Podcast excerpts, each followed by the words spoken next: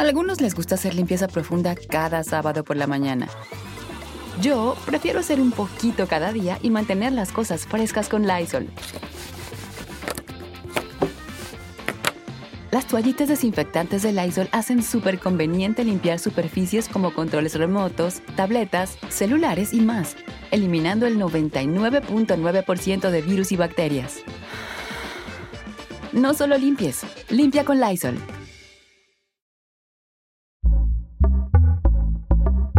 Pitaya. Marcelo Ebrard ya tiene fecha de renuncia a la Cancillería y eso pone al resto de las corcholatas en un escenario complicado, porque el mensaje que envía es desafiante y puede resumirse así. Ya vimos que en el cargo las pueden, pero sin él, ¿de qué están hechos? Así, Ebrard ha destapado su primera carta en el juego de la sucesión. Y para aderezar el escenario, Mario Delgado, el dirigente de Morena, dijo que piso parejo significa que los aspirantes no estén en un cargo público. Desde que terminó la elección del Estado de México y de Coahuila, la 4T no ha tenido descanso, están en lo que están. El martes por la noche hubo una reunión del presidente López Obrador con las corcholatas de Morena. Marcelo Ebrard, que va a renunciar el 12 de junio a la Cancillería. Adán Augusto López, secretario de Gobernación, Claudia Sheinbaum, jefa de gobierno de la Ciudad de México, y Ricardo Monreal, líder de Morena en el Senado. Todos se reunieron y el mensaje del presidente fue muy claro, un llamado a la unidad en el partido. Por congruencia con los principios de la 4T, los suspirantes a la candidatura presidencial del 2024 deberían todos renunciar a sus cargos máximo la próxima semana, como ya lo hizo Ebrard.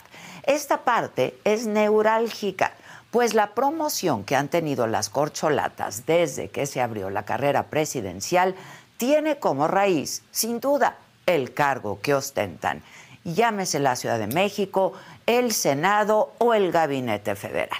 Llevamos meses viendo a las corcholatas placearse por el país, argumentando que van a informar sobre las labores de su cargo y caminando en una delgada línea de violación a las leyes electorales. Pero lo que está haciendo Ebrard es dar un paso al frente y mostrar coherencia al decir que para competir en igualdad de condiciones pues primero hay que bajarse del cargo.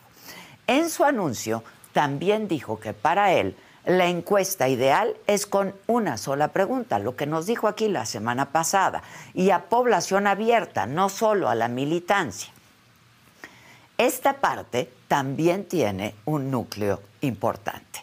Marcelo Ebrard sabe de la sobrada simpatía que tiene Sheinbaum con el presidente y que esto puede inclinar la balanza en favor de ella si la encuesta es solo a la militancia. Pero sabe también que si abren la encuesta población abierta, las clases medias y otros sectores que lo ven como una apuesta vanguardista pudieran darle el triunfo.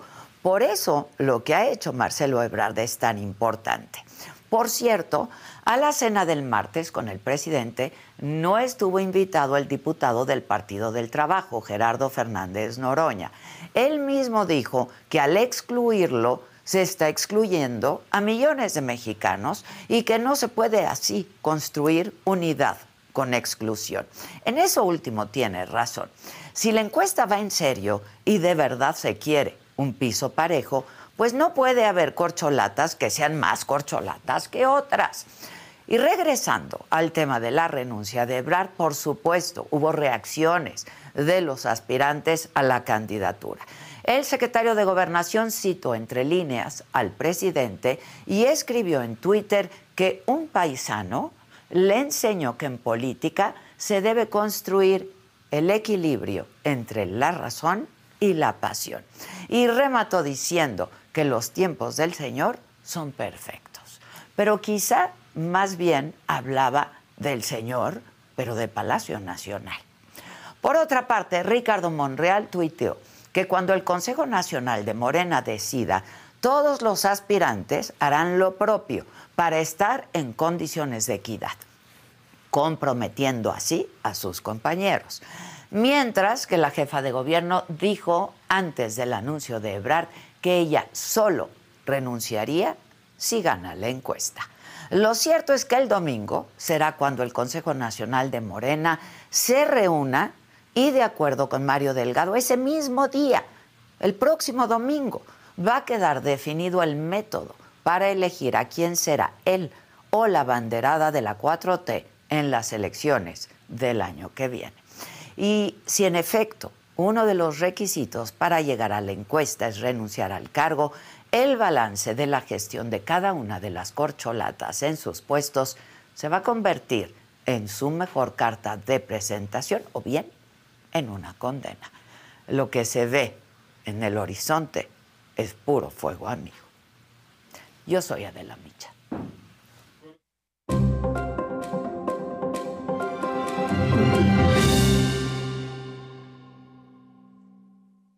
Hola, ¿qué tal? Muy buenos días. Los saludo con muchísimo gusto y que es miércoles, miércoles 7 de junio. ¿De qué estaremos hablando el día de hoy? Bueno, luego de que Marcelo Ebrard anunciara su renuncia a la Cancillería, en la mañanera el presidente López Obrador dijo que ya inició el proceso electoral del 2024 y anticipó que podría haber más renuncias. Sobre quién va a sustituir a Ebrard en relaciones exteriores, el presidente dijo, hay tiempo. En otros temas, en Nuevo Laredo, un supuesto ataque a militares que dejó cinco delincuentes muertos habría sido una ejecución extraoficial según un video que fue difundido y revelado por el diario El País. En Jalisco, las autoridades confirmaron que los restos encontrados en una barranca de Zapopan corresponden a los ocho jóvenes desaparecidos de call centers. En el escenario político, Movimiento Ciudadano presentó en la Comisión Permanente una iniciativa para evitar que se designe a los gobernadores del país como embajadores o cónsules inmediatamente después de concluir con su mandato. En información internacional, el Papa Francisco va a ser operado de urgencia y bajo anestesia general por un riesgo de obstrucción intestinal, esto informó el Vaticano. En los otros temas, anoche se estrenó el documental sobre la muerte de Paco Stanley.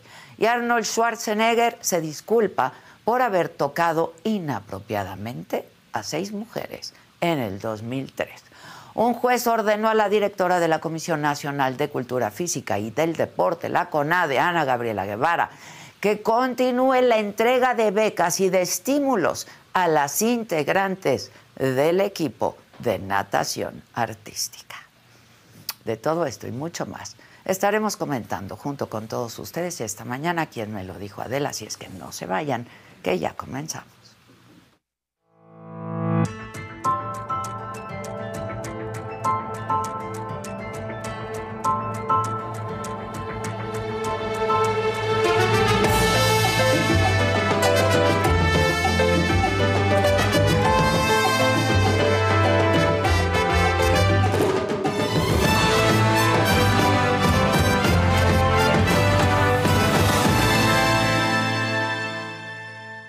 Pues así las cosas. En otros temas, aquí les hablé de este caso. El lunes, la jueza Angélica Sánchez Hernández, adscrita al distrito de Cosamaloapan, fue detenida. Fue detenida por las fuerzas de seguridad del Estado. La jueza le dijo a su familia que fue llamada a presentarse al Poder Judicial a una reunión y que fue ahí entonces detenida. El fin de semana pasado, la jueza otorgó libertad a Itiel N., alias el Compa Playa, acusado del asesinato del diputado Juan Carlos Molina en el 2019. En conferencia de prensa, el gobernador Cuitláhuac García acusó que tenían indicios de que la jueza Angélica Sánchez y el abogado del compa Playa mantenían comunicación. Así lo dijo el gobernador. Tenemos indicios de que había comunicación por vía indirecta entre la jueza y el abogado del delincuente. Ahí nomás se las dejo. Digo porque mucho tira tira pero nadie cuestiona estas casualidades. ¿sí? Y sí es importante, es muy importante, ¿sí? descubrir estas redes de complicidades que se llegan a dar por presuntos actos de corrupción. Con el tema de la jueza, que nada más si nos pudiera eh, confirmar el delito por el que fue detenida esta mañana. Eh, miren, es jueza, se va a poder defender y nosotros actuamos apegados a derecho. Así es solo para informar el por qué la detuvieron, nada más. Eh, pero no voy a dar este yo argumentos aquí. Lo que resulte y lo que se haga, pues ahí es juez. O sea, no estamos hablando de alguien que no conozca de leyes, es juez. Bueno, para que nos dé más de este contexto, que nos actualice esta información, vamos a hacer contacto ahora con Laura Valencia. Ella es directora de Cuadratín Veracruz. Laura, ¿cómo estás? Adela, ¿cómo estás? Muy buenos días. Pues ya dice tú un contexto muy general eh, sobre este tema. Precisar, Adela, me parece muy importante precisar este punto que tú comentaste, que eh, la propia eh, jueza informó que ella fue citada a una reunión con la presidenta del Tribunal de Justicia de Veracruz, Lisbeth Aurelia Jiménez Aguirre, la noche del domingo para hablar sobre el criterio jurisdiccional en donde la juez dictó pues el auto de no vinculación a proceso en contra de Itiel Palacios García, alias el Compa Playa. Eh, yo no, no, puedo precisar, Adela, intenté entablar comunicación, no puedo precisar dónde radicaba la juez, pero lo importante es que ella es citada el domingo en la noche a una reunión en el Tribunal Superior de Justicia de Veracruz y el lunes a las 8 de la mañana es detenida por policías estatales. Otro punto importante, Adela, eh, comentar que eh, bueno, pues ella fue detenida por policías estatales, de acuerdo a sus abogados, a, los abogados de mm, la jueza Angélica Sánchez, pues eh, la detención debió en todo caso haber sido en flagrancia por algún tipo de delito. Si fuese otra la acusación, debió haberse ejecutado vía orden de aprehensión por elementos de la Policía Ministerial adscritos a la Fiscalía del Estado de Veracruz. Eh, sobre este tema, Adela, también comentarte, ayer dio una improvisada conferencia de prensa su abogado y su hija, en donde, eh, bueno, ellos comentaron que por varias horas estuvieron incomunicados, no, supieron del paradero de la juez y que eh, la juez refirió a ellos, a sus familiares y a sus abogados, que fue trasladada a unos separos de la Policía Estatal aquí en la ciudad capital, en Jalapa, Veracruz, conocidos como los separos de San José, y que allí ella fue obligada a disparar un arma.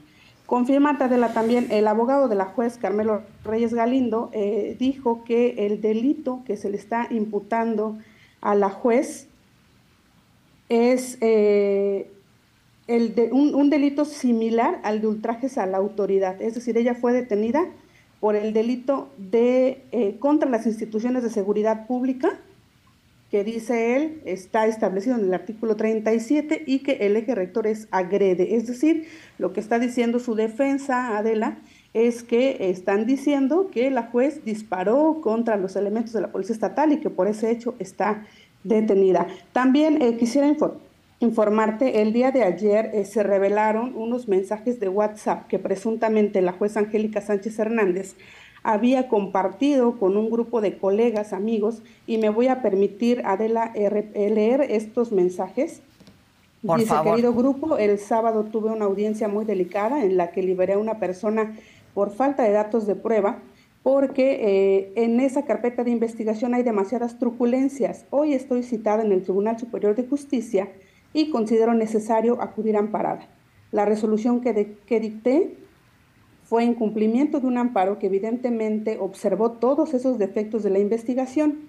Mi pecado no haber comunicado a la presidenta del Tribunal Superior de Justicia mi decisión, la cual se puso furiosa cuando supo de mi decisión porque la persona liberada alguna vez en audiencia me pidió que yo me excusara de conocer su asunto porque ya había sido nombrada por Eric Cisneros, Adela Eric Cisneros es el secretario de gobierno de Veracruz, sí, sí, sí. dice, a lo cual me negué porque yo tengo una carrera judicial intachable de 25 años que me avala, pero me hizo pensar que el hombre es su enemigo y como desgraciadamente nuestra presidenta responde a los intereses de ese señor, pues ahora me querrán causar daño. Dice, les pido su apoyo y solidaridad. Yo le dije a la presidenta que no podía dictar una vinculación ante, ante tales deficiencias y por supuesto tampoco iba yo a inventar datos como lo hizo la fiscalía. Más tarde, Adela, la jueza envió otro mensaje en el que dice, aquí lo dije abiertamente, después de que yo le dicté libertad a esa persona, esperé hasta que me acusaran de recibido la boleta y nunca lo hicieron. En la noche y madrugada le armaron otra orden de aprehensión express tengo entendido porque a mi compañero juez de Cosamaloapan lo hicieron ir de madrugada. Después de esto, bueno, se dejó de tener comunicación, de acuerdo a la información revelada ayer, Adela, por los abogados de la juez. Este mensaje ya lo envió alrededor de las 6 de la mañana y aparentemente su detención fue a las 8 de la mañana, Adela. Eh, y, y, esto se da dentro del contexto, ¿no? Del gobernador diciendo que la detención se debe en un primer momento a que supuestamente la juez había tenido y estado en contacto con los abogados del sujeto que libera finalmente, ¿no? Adela, lo que el gobernador explicó en su conferencia de prensa es que eh, al momento de que se dicta la no vinculación a proceso en contra de Itiel, eh, también hay que entender esto, la no vinculación, en realidad, el amparo que gana Itiel, el compa Playa, es a través de un juzgado federal, eh, un juez federal que es un juez también que incluso ya fue demandado por Cuitlagua García, el juez federal Loranca Luna. Eh, lo que dice el gobernador es que cuando se dicta la no vinculación a proceso, la familia de Itiel y sus abogados ya lo esperaban al fuera del penal. Entonces el gobernador dice que estos son indicios de que ella estaba en comunicación con la familia y los abogados de el, detenido, que estaba detenido en un penal de Coahuila, porque eh, pues él, eh, eh, a decir del gobernador, él no se explica por qué los familiares ya estaban allí esperando a que él saliera, a que el, el compa Playa saliera del penal, Adela. Ya. Pues mira, justo está con nosotros aquí en el estudio, no sé si tú quieras permanecer y si tienes alguna pregunta, está con nosotros eh, Ingrid Gómez, hija de la juez detenida en Veracruz. Ingrid, buenos días. Buenos días. Muchas gracias por, por estar con nosotros y un poco nuestra colega este, ya nos daba el contexto de lo que ha pasado en los últimos días con, con tu mamá. ¿Cómo, cómo fue, eh, si, nos puedes contar un poco cómo fue esta detención? Sí, bueno, eh, yo me encontraba en mi casa, yo no vivo actualmente con mi mamá, no vivo en su casa, y me llama mi hermano, que en su momento dije que había sido una persona externa para, pues, velar por la seguridad de mi hermano, para claramente. Exactamente.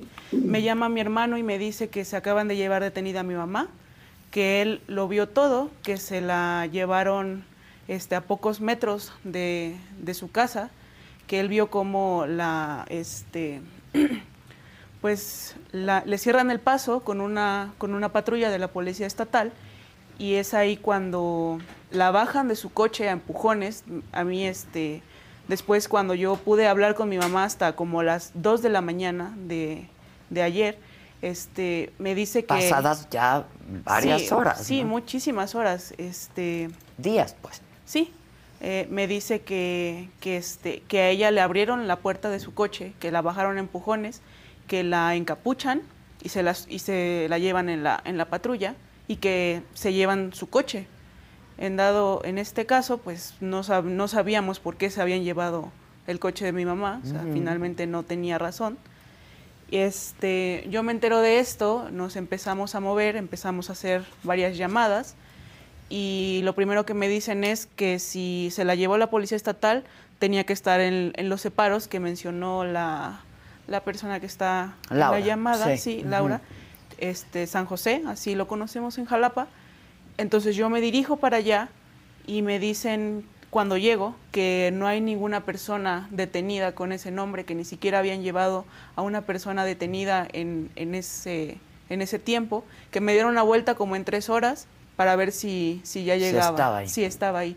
Entonces este, yo me voy, porque pues evidentemente no, no me dejan entrar, me voy este, con unos colegas de mi mamá, eh, hacemos una rueda de prensa para hacer pública su desaparición.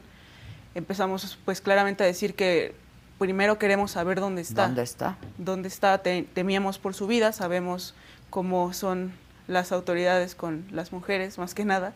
Entonces temíamos por su, por su integridad física. Eh, yo me voy a la Comisión de Personas Desaparecidas y levanto un reporte de persona desaparecida. Me explican ahí que es necesario que yo vaya a interponer una denuncia por desaparición forzada, porque pues sabemos que se la llevaron los policías. Y este, yo voy a la fiscalía, la fiscalía de especializada está eh, ahí mismo en la Fiscalía General. Mm. Yo entro, me atienden, me dicen que sí, que sí me van a tomar la denuncia. Y la fiscal, eh, no recuerdo cuál era, qué fiscal era, solamente recuerdo que se llamaba Nelly, eh, me dice que espere un momento, que va a ver si la puede localizar. O sea, si ella con sus contactos o no sé, puede, puede localizar. Saber dónde está. Exactamente. Este, yo le digo que sí, de mientras me empiezan a tomar pues la apariencia de mi mamá, la descripción, y me dicen que, que mi mamá está abajo, en el piso de abajo de ese mismo edificio, en, este, en unidad temprana, diversos de la fiscalía. Entonces yo... Donde llegan, digamos. Ajá, donde llegan diversos, diversos delitos. Yo bajo este, y me dicen que sí, que sí está ahí. Eh, la veo muy a lo lejos, por lo, por lo que puedo apreciar, la veo íntegramente bien, físicamente bien, perdón. Este, en ese momento vaciaron completamente esa fiscalía, o sea, las personas que estaban ahí para presentar una denuncia o cosas así, la, vaciaron completamente, lo sacaron a todos. Eh, la desalojaron. La desalojaron completamente, como si fuera un criminal de alto impacto el que se encuentra ahí. Este, no nos dejaba ni siquiera estar en, en la puerta. Nos, los policías ministeriales que están ahí, bastante groseros, nos dicen que, que no podemos estar ahí, no le dan acceso a los, a los defensores en ese momento. A los abogados. Ajá, a los abogados que nosotros ya habíamos contactado para mi mamá, no, no les dan el acceso. Cabe recalcar que para esto ya habían pasado cinco horas y media, seis. O sea, mi mamá es detenida a las 8.20 aproximadamente y esto ocurre a mediodía. Entonces, como a, los, a la media hora me llaman de ahí de la fiscalía, me dicen que es el fiscal quinto y que aquí ahí está mi mamá que quiere hablar conmigo. Este, me, la, me la pasan, obviamente yo le pregunto que qué había pasado en esas cinco horas, dónde había estado. Me dijo que había, ido, que había estado en San José todo ese tiempo. Mm, donde te dijeron que no estaba. Donde me dijeron que no estaba. Este, yo le dije precisamente eso, le dije, yo fui a preguntar si ahí estabas y me dijeron que no, que no había nadie. Y me dice, eso es una mentira. Yo todo el tiempo estuve ahí. Me hicieron disparar un arma este, de fuego para argumentar que yo agredí a los policías. Entonces, pues claramente esto se contradice con todo lo que está diciendo el, señor gobernador, porque el señor gobernador dijo en su momento que la detención es porque tiene indicios de que mi mamá tenía comunicación con los abogados.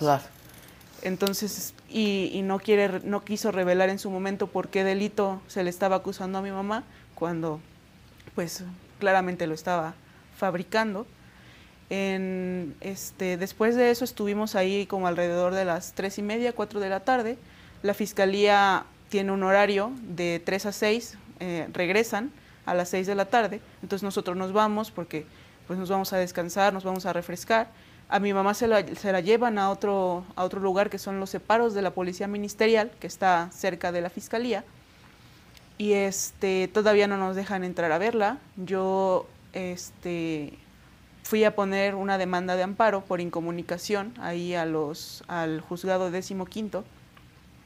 Y este, después, en ese lapso de las 3 a las 6, fui a poner una queja ante la Comisión Estatal de Derechos Humanos por incomunicación, porque hasta ese momento ni nosotros, o sea, más que la llamada que tuve, que fue como de dos minutos con ella, ni los abogados habían podido entablar una conversación con ella. Después, alrededor de las 9 de la noche, este, vamos a los separos porque mi mamá necesita medicamento este, que no puede ser interrumpido. Eh, se lo hicimos llegar sin ningún problema, en ese sentido no nos prohibieron este, dárselo. Y este, después de eso me llama mi hermano este, y me dice que hay policías ministeriales rondando la casa, que él este, que han ido a preguntar si ahí vive, que se querían meter a la casa, o sea, completamente siendo amenazados y pues sintiéndonos con miedo claramente. Em, después de eso, mi, el abogado nos informa que a las 11 de la noche la van a llevar a declarar, o sea, hasta ese tiempo, hasta las 11 de la noche, el abogado tuvo comunicación con mi mamá y acceso a la carpeta de investigación. Eh, de las 11 a las 2 este, fue la declaración. Nosotros estuvimos ahí todo ese lapso de tiempo y por fin, como, como mencioné, a las 2 de la, de la mañana, mañana. Me, permiten hablar con ella. Este, le digo que sí está bien, me dice que sí, que, que, a excepción de los policías, que la habían bajado empujones, la habían agredido este, física y verbalmente, eh, todos la habían tratado pues con respeto y que pues ella en el momento en el que la están deteniendo le dicen que ella les dice a los policías que por qué la están deteniendo que pero además sin mediar orden alguna nada. No o sea lo que los policías están argumentando y lo que están diciendo o bueno lo que se está fabricando es que mi mamá este les dispara a los policías. o sea que ellos la ven sospechosa no sabemos por qué. Sí. este pues mi mamá es una mujer pues una mujer pequeña, no es este, no tiene actitudes sospechosas para nada. Iba en su coche particular, en, pues, completamente no iba en una camioneta sospechosa o algo, iba en su coche particular, que es un Corolla 2018 azul marino. Este, le dice que, que por qué la están deteniendo, que no está cometiendo un delito, y, y le dicen que no, que se bajara con groserías, y, y, la subieron y la encapucharon, la misma lo mismo que vio mi hermano, eso es lo que a mí me dijo, y, este, y que ahí, de ahí la llevaron a San José, este, que ahí la hicieron disparar un arma y que después la metieron en un lugar bastante sucio, insalubre, y que después ya de que hicimos todo el alboroto que hicimos, fue que, que la llevaron a la fiscalía. Eh, Laura, no sé si, si sigas por acá o ya Aquí no. Aquí estoy, adelante. Ah, no sé si quieras comentar algo con Ingrid. Sí, pues si me permite, Ingrid, creo que es muy importante claro. en este momento saber cuál es la situación jurídica de la juez. Creo que es algo que no se ha dicho. Ayer se le cuestionó al gobernador, el gobernador comentó que todavía, o sea, no, no dio una respuesta, dijo que todavía se estaban cumpliendo los términos legales, pero bueno, ahorita del, del lunes a, a hoy, que es miércoles, ya se cumplieron los tiempos legales, no lo sé, pero ¿cuál es la situación jurídica de la juez? Pues por el momento mi mamá está en la situación de que la están, este, le están poniendo el delito de contra las instituciones de seguridad pública, que es pues el nuevo ultrajes a la autoridad, el cual fue declarado inconstitucional hace poco tiempo. Exacto. Entonces este, este delito es el que le están imputando a mi mamá en estos momentos. Mi gente, ¿cómo están? Yo soy Nicola Porchela y quiero invitarlos a que escuches mi nuevo podcast Sin Calzones, en el que con mi amigo Agustín Fernández y nuestros increíbles invitados hablamos de la vida, la fiesta y nuestras mejores anécdotas. Y obviamente todos los detalles que no contamos en ningún otro lugar, solo lo van a tener acá en Sin Calzones. Ven a escucharnos como más nos gusta estar sin calzones. Ustedes ya saben que nos gusta andar sin calzones por todos lados y a ustedes les gusta vernos sin calzones. Esto todos los jueves en cualquier plataforma donde escuches podcast y en YouTube. O sea, algo que no tiene absolutamente nada que ver con lo que dijo el gobernador acerca de... En un primer momento, un primer claro, momento. de esta comunicación que supuestamente tenía, Sí. ¿no? Con los abogados de, eh, pues, este eh, presunto criminal que fue liberado por tu mamá. Así ¿no? es. Todo esto se, se desarrolla a raíz de que hace alrededor de dos o tres años, dos años más o menos, este, mi mamá es este, juez en Cosamaloapan en esos momentos y le llega la, la, or- la de- detención de este señor que había sido este, puesto a su disposición por una orden de aprehensión que ella no había girado, había sido un antecesor de ella ahí en Cosamaloapan, no recuerdo su nombre. Entonces, este, pues ella obviamente tiene que conocer de su asunto.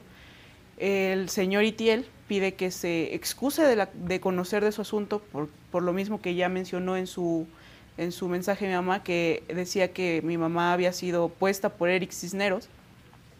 Mi mamá le, le dice que pues ella no es enviada por nadie, que ella tiene una carrera judicial de más de 25 años en el Poder Judicial, que tiene algo, es, eso que la respalda y conoce de su asunto, lo vincula a proceso por órdenes directas de, de la presidencia, del tribunal. Del tribunal.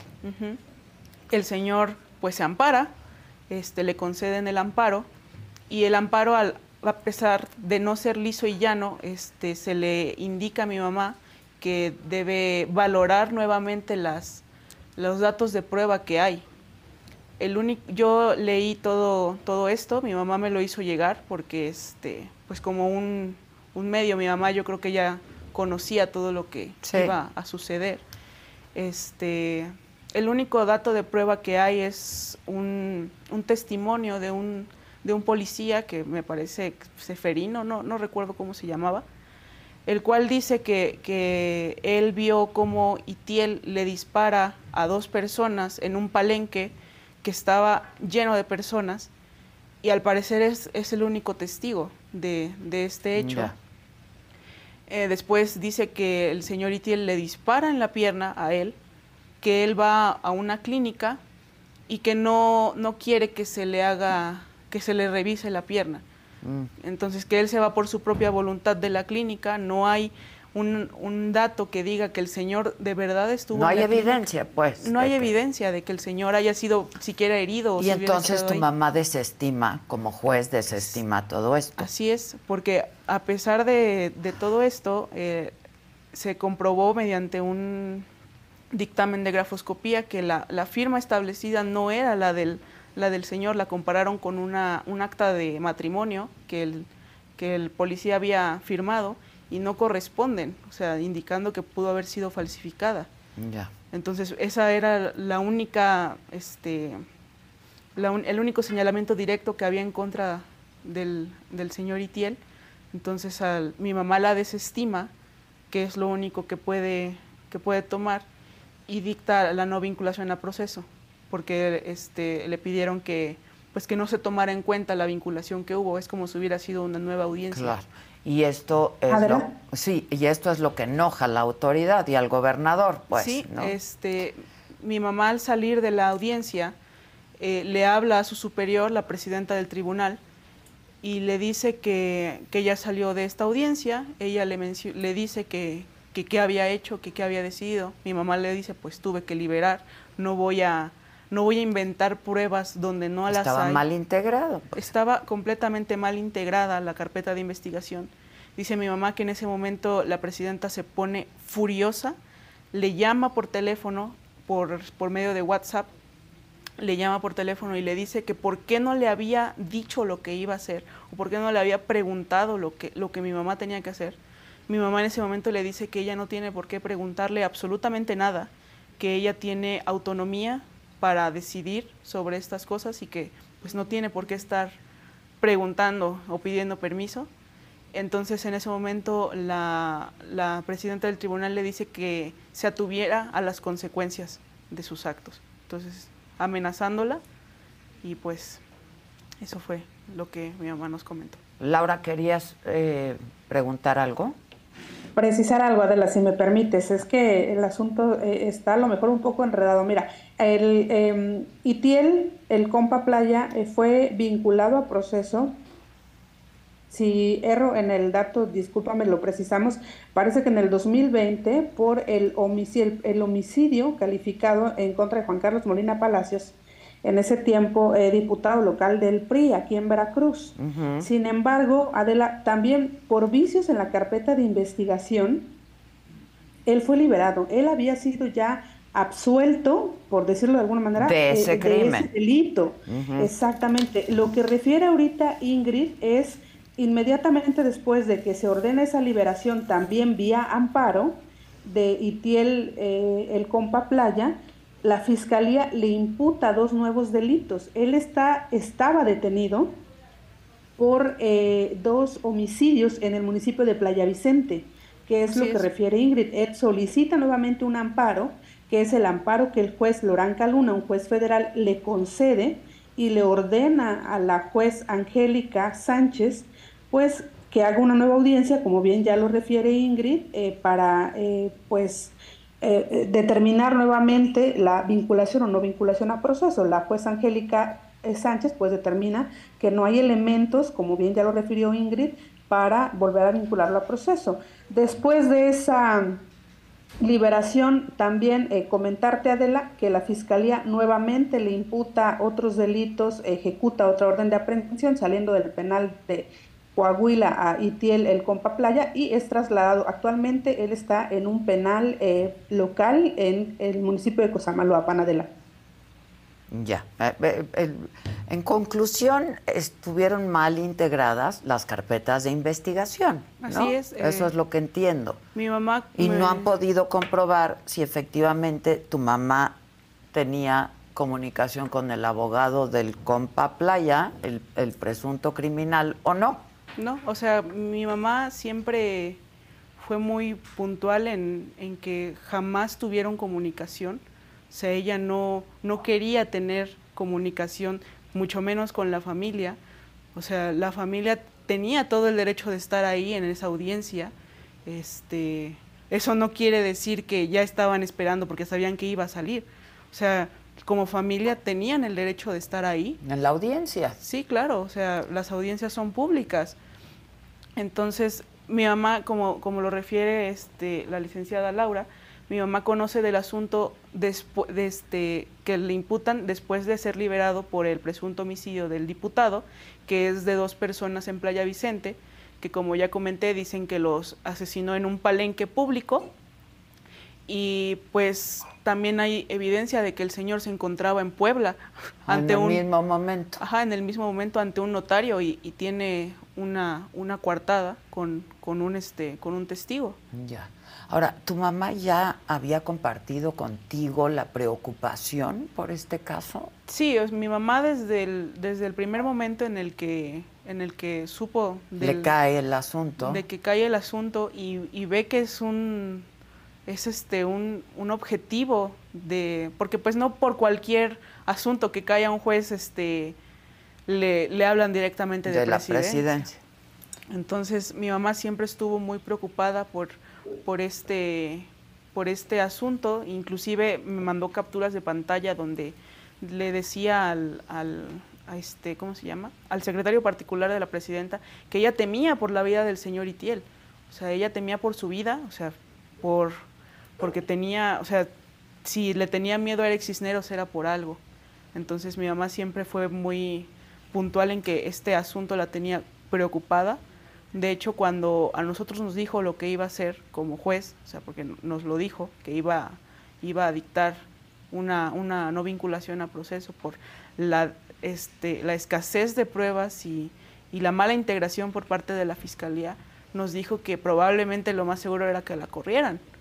O sea, mm. que, que, la corrieran, que la o que la castigaran, que la mandaran a otro, a otro distrito judicial. Nosotros pues obviamente le dijimos que, que eso era lo de menos. Claro, mientras estuviera bien. Sí, claro, o sea que pues si la querían correr o algo, este, pues adelante. Inclusive con hablando con el abogado, él me dijo que en todo caso, el, como señaló este el gobernador, lo, si él tenía la, las evidencias o los indicios, como él decía, pues lo más correcto hubiera sido empezar un trámite administrativo no crear un delito. O sea, el, gobernador se está contradiciendo completamente. O sea, o, tiene, tiene indicios de que mi mamá hablaba con, con el licenciado de, del señor Itiel o le disparó a unos policías. Sí, sí, sí, sí, sí, me queda claro. Laura, para concluir, si tienes alguna duda.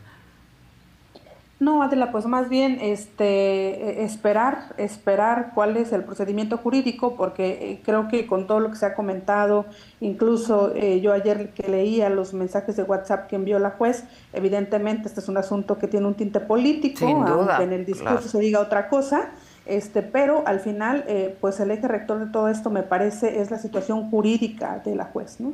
Como bien dice Ingrid, pues ahorita está imputada por ese delito y bueno, conocer, Ingrid, si tienen ya fecha de audiencia, este, qué les ha dicho su abogado. Sí, que sigue. Eh, cómo, se va a proceder. Este, bueno, ahorita ha habido varias este, varias dudas acerca del, de si ya tenemos fecha de audiencia. Yo creo que como ya se vencieron las 48 horas para, para armar la carpeta de investigación, pues sería el día de hoy la audiencia, pero todavía no, no tenemos la hora. O sea, todavía nos falta confirmar por, por la fiscalía, por parte de la fiscalía. Que tendría que ser hoy. Sí, sí.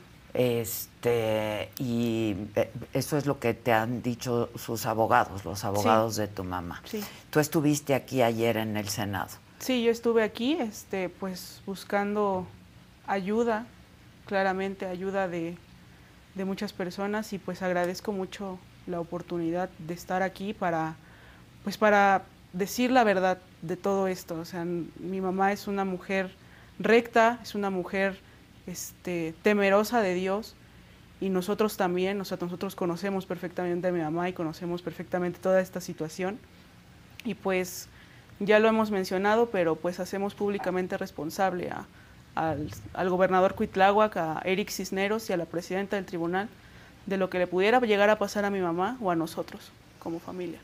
Este, ¿Tu mamá en el proceso recibió amenazas? Eh, pues por lo que nos comenta, pues solamente los... los de la presidenta. De la presidenta. Del tribunal. De la presidenta, eso. Peor que... tantito. Este, ahora, recientemente, Laura, eh, el gobernador encabezó una, una protesta contra la Corte, ¿no? Así es, Adela. Pues mira, eh, el, hay un asunto acá, incluso en este caso tiene que ver, te comentaba yo, del juez Loranca Luna, que fue denunciado por Cuitlavo García ante la Fiscalía General de la República, porque él dice que, pues, eh, en, en, sus argumentos, en su discurso, él dice que hay jueces que se han excedido a través de los amparos. Este juez que otorga el amparo federal a Itiel, el compa Playa, Itiel Arroyo, es el juez Loranca Luna, que está denunciado porque también otorgó amparos para la construcción de la Torre Centro, un tema que también incluso se ha discutido mucho en la conferencia mañanera del presidente Andrés Manuel López Obrador. Adela, es, un, es una torre que, eh, de acuerdo a los dichos del gobernador, pues los dueños, los constructores, eh, son gente cercana a el exgobernador Miguel Ángel Yunes Linares. Además, eh, también amparó a los padres de Marlon Botas, uh -huh. el presunto feminicida de Montserrat Bendimes, y liberó a uno de los jóvenes conocidos como los Porquis Adela, sí, estos sí. jóvenes que están acusados de haber violentado a una menor de A edad. una menor, Entonces, el gobernador eh, pues ha, eh, ha, mencionado a algunos jueces que a través de amparo pues han, han eh, otorgado estos beneficios, estas liberaciones a presuntos delincuentes. El gobernador dice que el Estado es el agraviado, que las víctimas son las agraviadas, pero bueno, importante poner sobre la mesa, Adela, que, como tú ya lo mencionaste, pues el papel tan importante que juega la Fiscalía pues claro, Estatal, ¿no? O pues claro. eh, es elemental que hagan pues un trabajo impecable para poder sostener en la vía jurídica, no en el discurso claro. político, en la vía jurídica sostener todas y cada una de estas acusaciones. Sin duda, sin duda. Laura, te agradezco mucho y te mando un abrazo. Saludos, Adela. Muchas gracias. Días. Ingrid, ¿tu hermano iba con tu mamá cuando la bajan del coche? No, mi mamá iba sola. ¿Cómo ve tu hermano todo lo que pasa? Este, mi hermano ayer dio una entrevista este, donde él dice que él estaba en, en, el cuarto de mi mamá. El cuarto de mi mamá da, es, tiene un balcón que mm. da directamente a la calle. Como la casa está en esquina, pues se puede apreciar la avenida, se aprecian yeah. varias cosas y entre ellas se aprecia la calle donde detienen a mi mamá.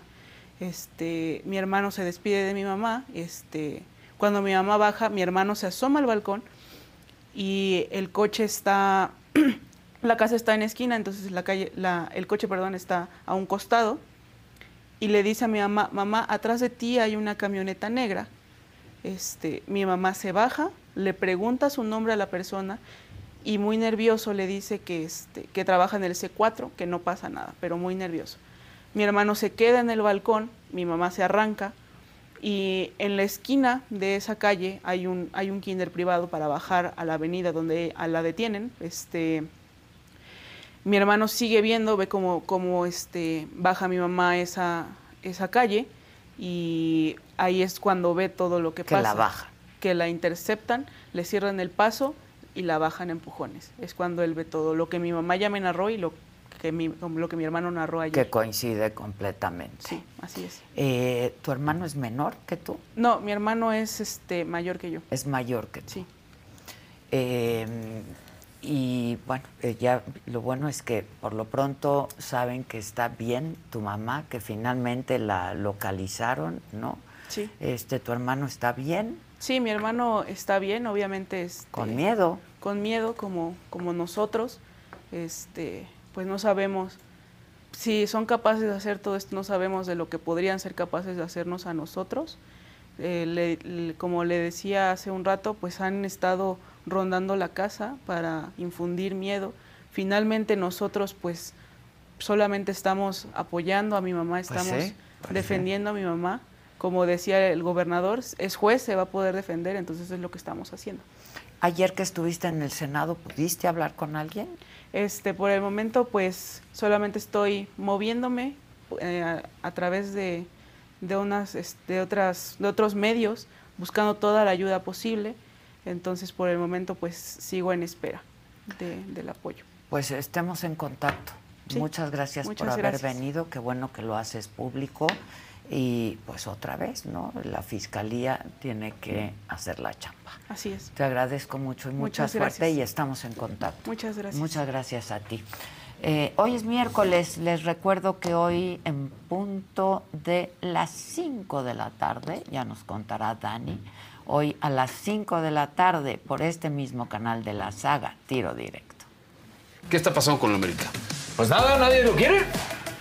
¿Nadie lo quiere dirigir? No, a ver, tampoco caigamos, no hay una buena gestión. Porque si realmente la América quiere a Javier Aguirre es una llamada de Emilio Azcárraga, tiene el teléfono del Vasco. ¿Y para qué quieren a Javier Aguirre? Sí, Y, a ver, ¿cómo que para qué? A ver, Javier Aguirre viene de un fracaso Es- es el rotundo es- en el Monterrey. perdón, es el Hugo Sánchez de nuestros No, entrenadores. perdóname. Claro que sí. No, no, no. Hugo Sánchez en México, en. México, ¿qué ha hecho él? Broncas, con actos de bronca, agresiones, violencia, mucha violencia, muchas provocaciones. Las chivas se sentían campeonas. Esto es vergonzoso. Todo el mundo habla, es que fue un marco festivo, es que fue una maravilla de final. Perdónenme. violencia. Pero el gran mensaje de Coca es finalmente que el Tata Martino Se equivocó. se equivocó con Claro. Raúl Jiménez. Esa es la lectura que le tenemos claro. que dar. Bueno, Se Raúl Jiménez, rotundamente, Raúl Jiménez personalmente se equivocó. Él dijo, no, yo me voy a México, yo me voy a jugar un mundial. Y entonces dijeron, ok, pues tú no estás con el equipo, el equipo no está contigo.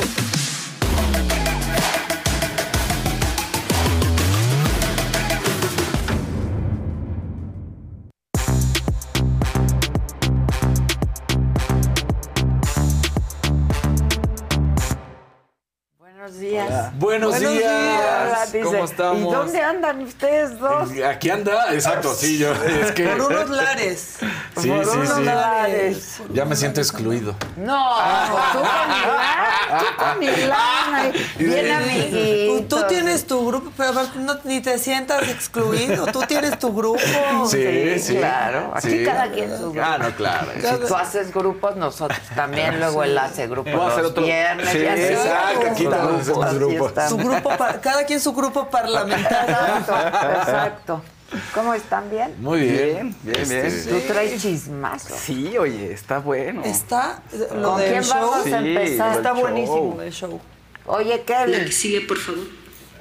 Hola, Kevin. Hola, Kevin. Hola, Kevin. Venga. ¿Con quién?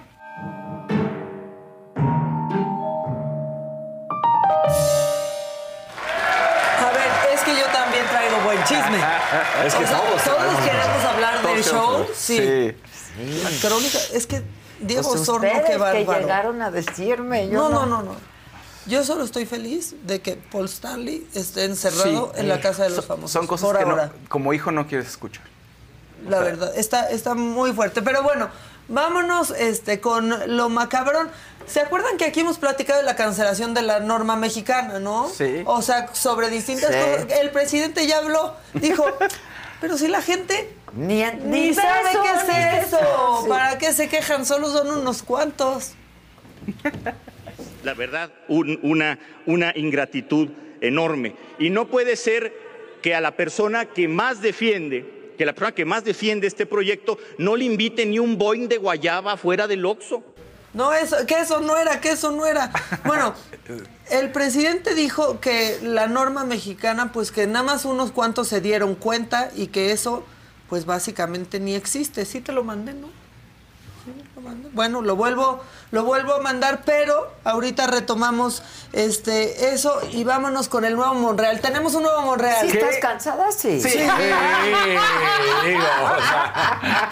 Sí, estás cansada. Sí, yo Sí. juré que lo había mandado, pero bueno. Ahí les va. El nuevo Monreal.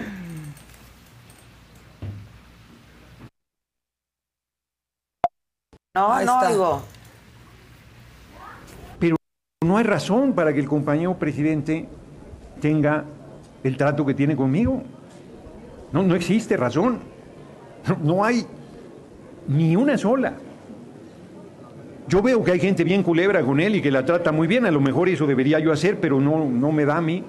Yo soy una gente de principios, consecuente, entregada al movimiento y no me voy a mover de ahí. Aunque no conozca el despacho de la presidencia de Palacio Nacional. Ni un Boeing le andan invitando y se están burlando de él porque pues no lo reconocieron como una corcholata, pero eran puros de morena, ¿no? Let go with ego. Existen dos tipos de personas en el mundo: los que prefieren un desayuno dulce con frutas, dulce de leche y un jugo de naranja, y los que prefieren un desayuno salado con chorizo, huevos rancheros y un café. Pero sin importar qué tipo de persona eres, hay algo que a todos les va a gustar. Los crujientes y esponjosos Ego Waffles. Ya sea que te guste un desayuno salado, con huevos o salsa picante encima de tus waffles, o seas más dulcero y los prefieras con mantequilla y miel. Encuéntranos en el pasillo de desayunos congelados. Lego with Ego. Mi gente, ¿cómo están? Yo soy Nicola Porchela y quiero invitarlos a que escuches mi nuevo podcast Sin Calzones, en el que con mi amigo Agustín Fernández y nuestros increíbles invitados hablamos de la vida, la fiesta y nuestras mejores anécdotas. Y obviamente todos los detalles que no contamos en ningún otro lugar, solo lo van a tener acá en Sin Calzones. Ven a escucharnos como más nos gusta estar sin calzones. Ustedes ya saben que nos gusta andar sin calzones por todos lados y a ustedes les gusta vernos sin calzones.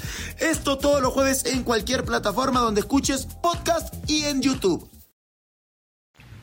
No se puede. Bueno, pero él O sea, es del eh, movimiento, pero- Maca. Pero necesitamos tener un Monreal. Ahora, o sea, ya Monreal ya fue aceptado. Entonces, Ah. ahorita que haya como un hijo rebelde, que un, un hijo no reconocido. Es un hijo no Yo creo.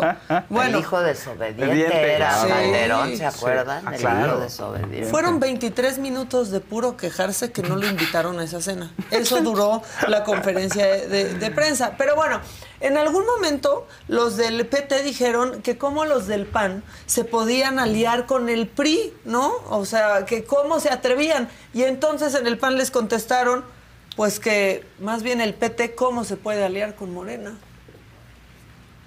Nosotros tampoco entendemos que hace Morena aliado con el PT cuando el líder moral de Morena hace algunos años aseguraba que ese partido lo había fundado Raúl Salinas de Gortari. Y ahí están las declaraciones y cuando quieran se las enseño. Y cuando quieran se las enseño y las declaraciones Las también, dice. Y las declaraciones también. ¿no? También. No hay necesidad, no hay necesidad. Pero bueno, este otra vez voy a regresar con Oroña porque no lo invitarán a, a- no a las cenas ni a Palacio, pero nosotros sí lo metemos aquí. Claro. Dijo que ni conoce Palacio. Me dio ternura, me dio ternura Noroña. Este Seguro lo ha conocido en Pero- algún momento, no ahorita. si algo tiene, es que cuando quiere es bien ecuánime y pone a muchos en su lugar. Y entonces ahora dijo, ¿por qué el PAN y el PRI andan con que hay tiro, hay tiro? ¿De qué hay tiro si ni siquiera tienen un candidato? Tienes razón. De todos los idiomas que existen, Noroña habló con la verdad. Para que sigan haciendo cuentas alegres de que hay tiro en 2024. No tienen ni candidato. Acaban de firmar ayer que van a ir juntos PRI, PAN, PRD. Les firmo aquí que van a ir separados. Les firmo aquí que van a ir divididos. Quiero ver cómo resuelven la ambición de Alejandro Moreno, a ver si lo llevan de candidato. Pues tiene razón. tiene Quiero ver cómo se pone Alejandro Moreno si no lo llevan de candidato. Lo que, va- lo que está muy bueno es lo que hizo Ebrard ayer. Se les Sí. dijo Sí. aquí, se les estuvo Hace una di- semana di- dijiste. Yo se los dije y Sí. no me dijo él nada, por supuesto, ¿eh? Al contrario, pregunté y me dijeron, fake news. Ay, Fake sí. Es fake No, news. para es nada. fake news, Adela. Es, Es fake, fake. El fake news. Pues no era fake Pues news. no, se los dije. Pues es que era obvio. Pues Pero si no, ¿para qué tanta Pero es, convocatoria? es que hay tanto de qué Pero hablar en eso pero porque pasó marca tanto. la línea. Pero está padrísimo ver. porque se, se dan cuenta que nadie ha pensado de, ay, ¿quién lo va a, sus- a sustituir? No. Nos No, vale madre. Eso no se- ¿Cuándo claro. renuncian los otros? A ver. Claro. O sea, y, y- Claro. y Claudia volvió a decir, yo no renuncio Ah, si no. no gano la Claudia encuesta. está así. No, eso lo dijo antes de que hiciera Claro. su anuncio. Pero, a ver, pues yo creo que en la cena se habló, ¿no? Yo la creo, cena, pues. al O día siguiente de la cena, chao, deja muy en claro. Ahora, Claudia. Ahora ven Sí. Claudia. Se ve mal que se aferren tanto al Claro. hueso quien sea, ¿eh? Como hipnotizada. O sea, no. Cuando de que estás, está muy... Pues sí, es que miren, Está aquí muy va- pesado el lugar, Exacto. Y Claudia Una breve, breve cronología, ¿no? Primero, pues sí, ya. Ebrard dijo, yo el lunes ya es tu perro, tú lo bañas, ¿no? Y este es el mensaje final de alguien que sabe, pues que está marcando la agenda y marcando el ritmo. Les hizo como así. Pues ya apúrenle, ¿no? Sonrían, compañeras, compañeros. Todo va a estar bien. Sonrían, bien. compañeros, Todo va a estar bien. No, sí, ¿no? sí. cara de susto. Sí, sí. Todo va a estar bien. Todo Pero va a estar reaccionaron bien. las otras corcholatas. Adán Augustus se nos puso. Sí, sí, sí. Adustus. Adustus. Se nos Adán puso Adustus. Se puso Y el Adustus. padre Y profundus. nuestro. No, Sí, sí. profundus en Twitter. Por favor, pongan ¿Por el tweet que puso hacen a-? Adán Disgustus. Hace muchos años un paisano me enseñó que en política se debe construir el equilibrio entre la razón y la Ese pasión. paisano es el señor. Exacto. Pues sí, presidente. Pero no- Los serenidad tiempos del y paciencia. Señor, perfecto, Los tiempos no. del señor Política, son per- no. O No. paisano. ¿Será Roberto Madrazo? O- Ah, también es tabasqueño. ¿O será que el señor se refería también al paisano y nada más que en la primera le puso paisano y ya luego le puso el señor? Sí, yo creo que es el del señor. señor son perfectos. ¿Y qué creen? Que sí son perfectos, ¿eh? Qué bárbaro, el presidente. Sí. El está señor con López Obrador. todo. Sí. Está con lo No, que en, trae. en ese tweet se pone casi que dice son diosidencias y demás Diosi- tonterías. O sea, Sí. bueno, pero entonces el que verdaderamente dijo yo me aguanto por lo menos para cobrar una quincena más fue Monreal, que también puso su tweet, ¿no? O sea, como de ha anunciado su renuncia para el próximo lunes el canciller, es su derecho y respetamos su estrategia para poder competir en el proceso de sucesión presidencial. Cuando el Consejo Nacional decida, Que es todos este haremos lo domingo, propio ¿eh? para Sí. estar en El condiciones. consejo es este domingo. Me dijo, yo cobro lo más que se. Exacto. Última que también dijo Monreal fue que si no había más de una pregunta, él no le entraba. Ah, claro.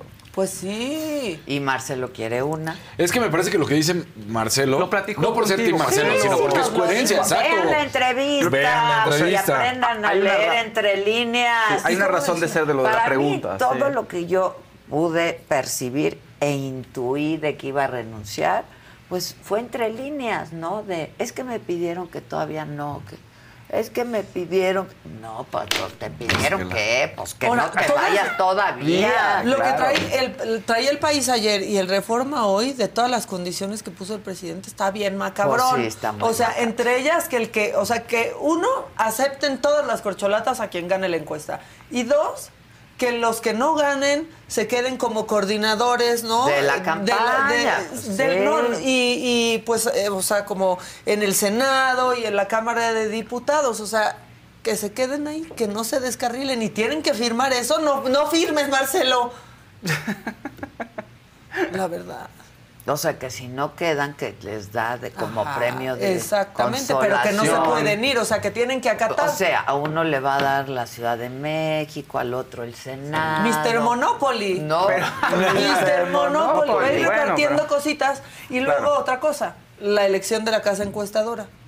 ¿Cuáles fueron las, am- las más apegadas en este Ro- proceso? Los que entrevisté Ajá, yo y ayer. México elige. Claro. No nomás los únicos, o sea, no nomás los más, los únicos, los dos que teníamos. Espérense, son Roy los que le caen mal a Morena. Son que, sí. Y de las eras. Son los que le caen mal a Morena. Los van a aceptar ahí, si fueron los que mejor trabajo hicieron, pero le caen mal al señor. ¿Cuántas cosas? Oye, ¿Cuánto hay que dilema? hablarle a Alejandro Moreno de del financiero, porque la encuesta que publica un día Sí. antes de la de la Elección.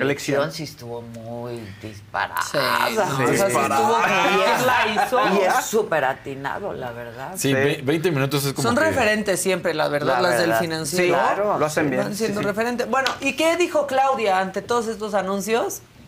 Claudia está viendo a qué grupo va a llevar al Zócalo para festejar cuando gane. Pero, pero muchos Échelo, estamos por pendientes, favor. fíjate. Por ahí, si me permite ser eh, capcioso en el tema de- del grupo firme, pues ya lo invitó al Zócalo, ya le ganaron el récord, pero finalmente para el 2024, si usted llega a ganar, los invitaría nuevamente para festejar. Muchas Ya gracias. vamos a ver, a ver a quién invitamos eh, al triunfo. De que va a haber triunfo del movimiento, va a haber triunfo del movimiento. ¿A quién invitamos para el triunfo? O sea, ella Al dice, yo no voy a No, caer en el mismo discurso, a mí no me marcan ustedes agenda. Claro. Yo voy a hablar de cuando bueno, gane. tan es así que Chucho Sesma, del Partido Verde, puso un tuit hace como una hora que dice, hay otros que ya andan muy presionados, desesperados, con mucha prisa, dejando sus cargos. Desde aquí les decimos que no empujen, con calma y nos amanecemos.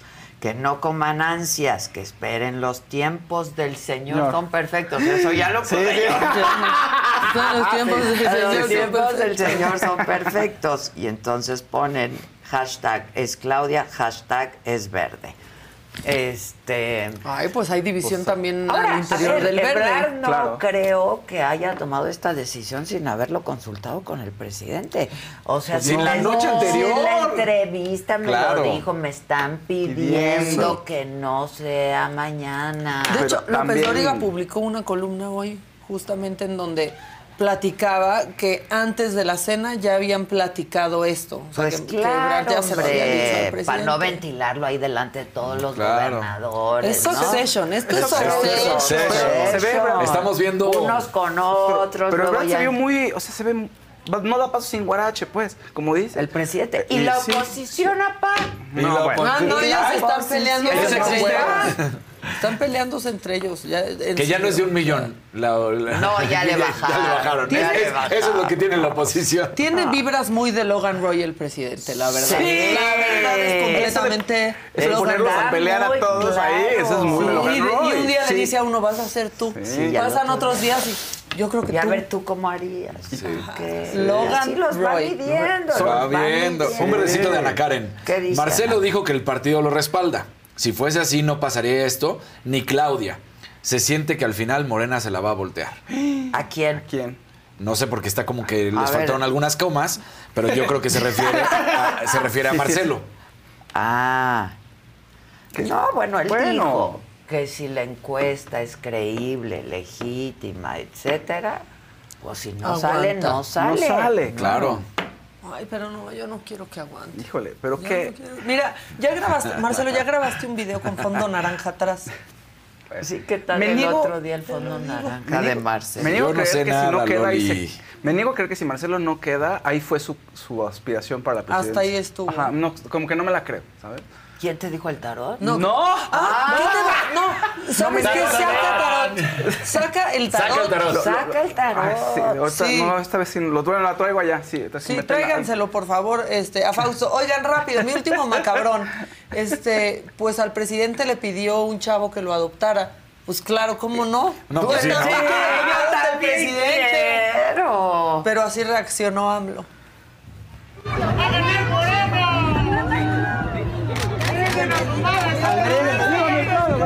Muchas gracias. Andrés, adóptame. adóptame.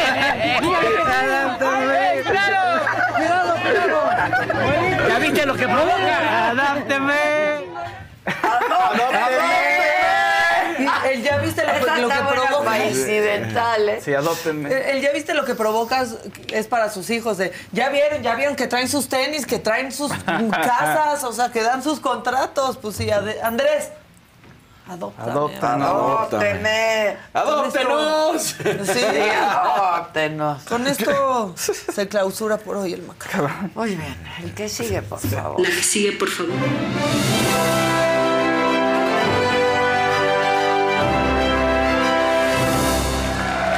Pongan su like, por favor, para la diversión de Casarín y de ustedes, todo, todo por el show.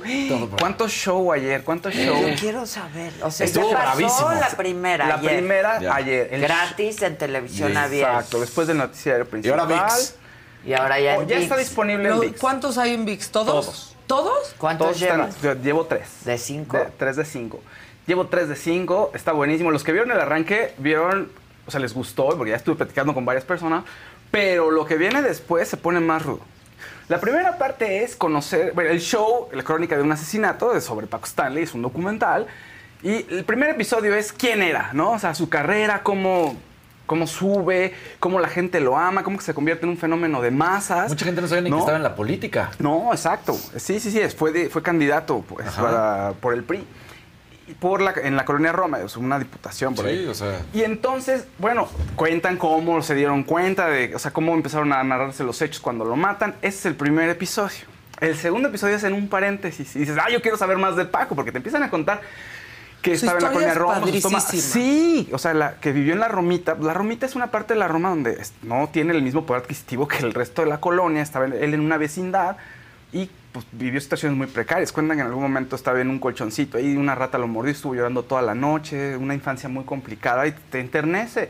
Y entiendes el personaje. El personaje es maravilloso, carismático. Pero, pero, pero en el segundo episodio empezamos a ver el contexto. ¿no? Y el contexto, y te das cuenta que es un pretexto del documental para contarte la importancia de ese momento, pero también qué está viviendo la Ciudad de México y el país con el cambio de poder de las televisoras y cómo empieza a ser todo el, el tema de Paco Stanley un show y una lucha de poder entre las autoridades de la Ciudad de México, que ya eran parte de una sucesión, ¿no? ya no es el PRI, y la televisora de TV Azteca, porque empiezan a- empieza a cambiar el juego y empieza a los conductores a tener una opinión, empiezan a contrapuntear a las autoridades oficiales en ese momento y cómo responde ¿no? la Procuraduría. Y dices, bueno, lo que más menos importa aquí ahorita ya es Paco Stanley, es quién tiene razón y quién se va a fregar al otro.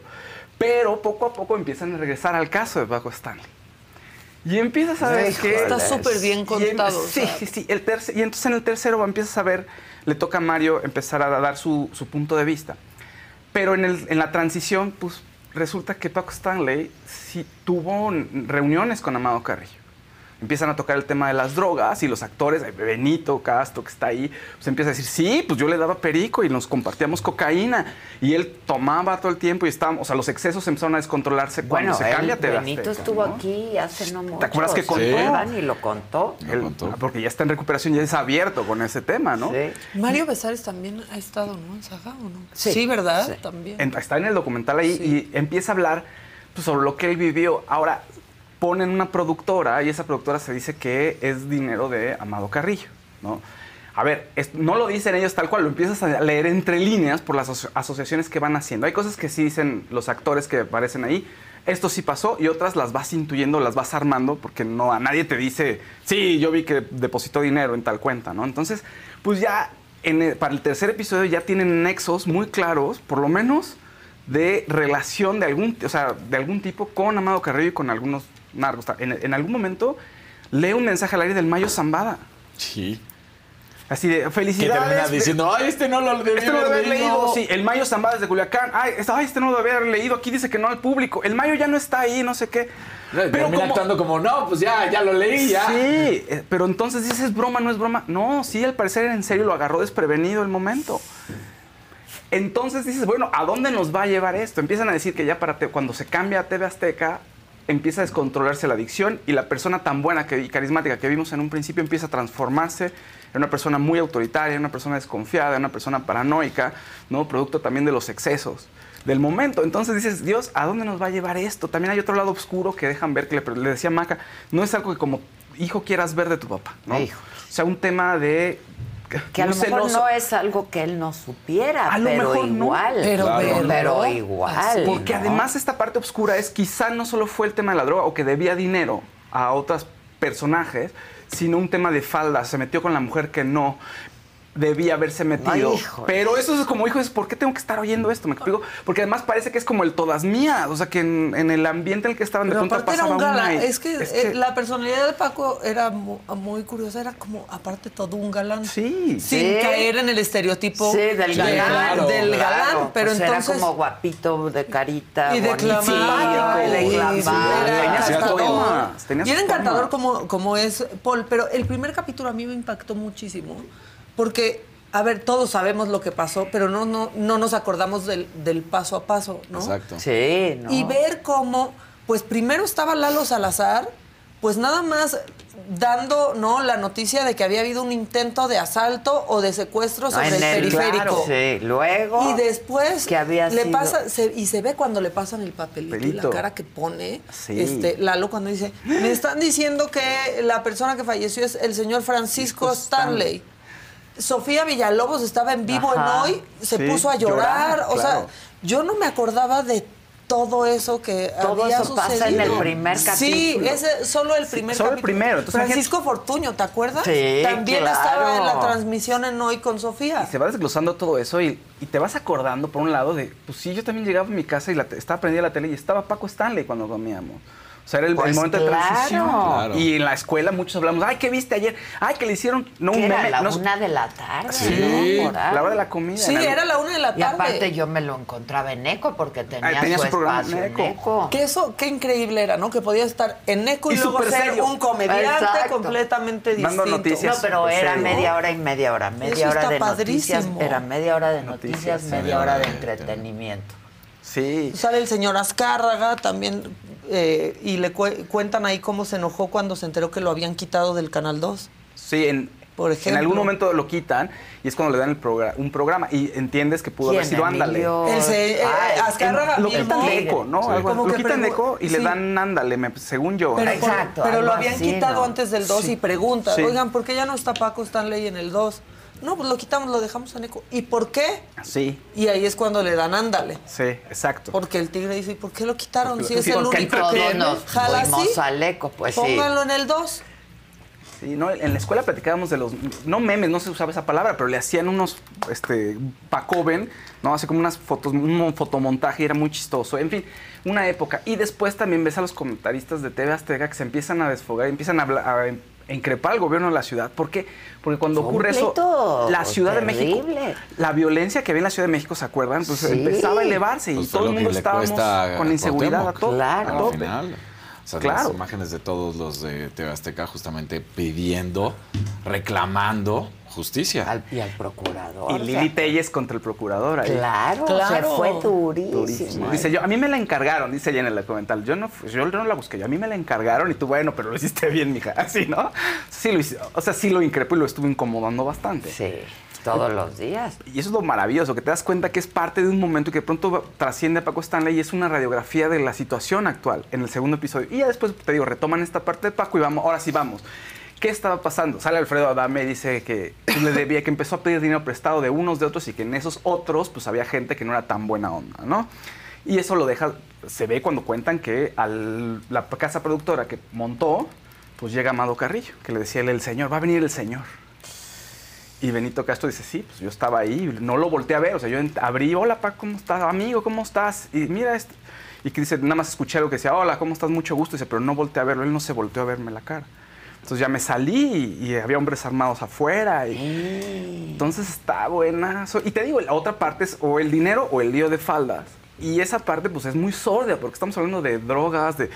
No cuentan, ahorita no se ha hablado de mujeres así como de qué, hace, qué pasaba, qué se hacía, pero te das cuenta que sí había temas por ahí de, pues de eso, todas mías, ligamos en la fiesta o Pero encontramos aparte una eso que otra también se veía en la tele. O sea, hoy sí ves algunos programas de Paco y dices, ¿cómo? O sea, esto hoy no puede Sí, no, pasar. no, No. claro que O no. sea, y decía, ay, todo eso, y sí hay, Sí, y bien, y la sí, sí, no, la y manera casi que- La podía no agarrar. salió de ahí. No, esa se la debemos a Jorge. Sí, sí, No, la vueltecita es de-. Cándido. Del doctor. Del doctor. Sí, Pero por otro lado tienes esta figura carismática que mueve al público y que los hace hacer mensadas, que los hace reír y cuando muere sienten que una parte del- de, la gente, del, bueno, sí, de su alma se va con Paco Stanley, ¿no? Sí. Está, está increíble ¿eh? el documental. Y lo más cañón es- hecho. Lo Sí, la gente te lo va contando, obviamente los que fueron amigos de Paco en su momento, que realmente no terminas conociendo a Paco, ¿no? Porque Hay una parte. sí, o sea, hay algunos que sí sabían, pero hay otros que en, en ¿Sabes verdad qué? no sabían. Ya para que. Sí, no, no, seguro no habría. Pero no los cercanos, o Ah, sea, sí, no, no. su grupo, pues si Mayito hasta se fue al baño porque le cayeron mal los tacos Pero- milagrosamente. Pero Iba a hacer pipí se tardó una hora haciendo pipí. Yo Pero, dije, ah, caray. pero Mayito, ahí te voy a decir una cosa. Ahí sí parece como que dice menos de lo que sabe. No es por lectura corporal ni nada. Porque si en, la, en el lugar donde ellos están trabajando este, llega Amado Carrillo y Mario ya tiene una participación en ese lugar, es muy raro que nadie le dijera que había ido Amado Carrillo. Y dice, no, yo no sabía que él tenía una relación con él. Ay, si eran íntimos, iban Dice- juntos a todos Fuimos, este, hubo un evento donde se le contrató a Mario Carrillo, pero yo no sabía que, que se llevaba con él. Y tú, pues si ya Benito lo está contando y Pepe Cabello lo está contando, Ya. ¿cómo no sabías? Si tú ya estabas de representante legal de esa empresa en donde dicen que fue él, a la casa Sí, productora que ellos montaron.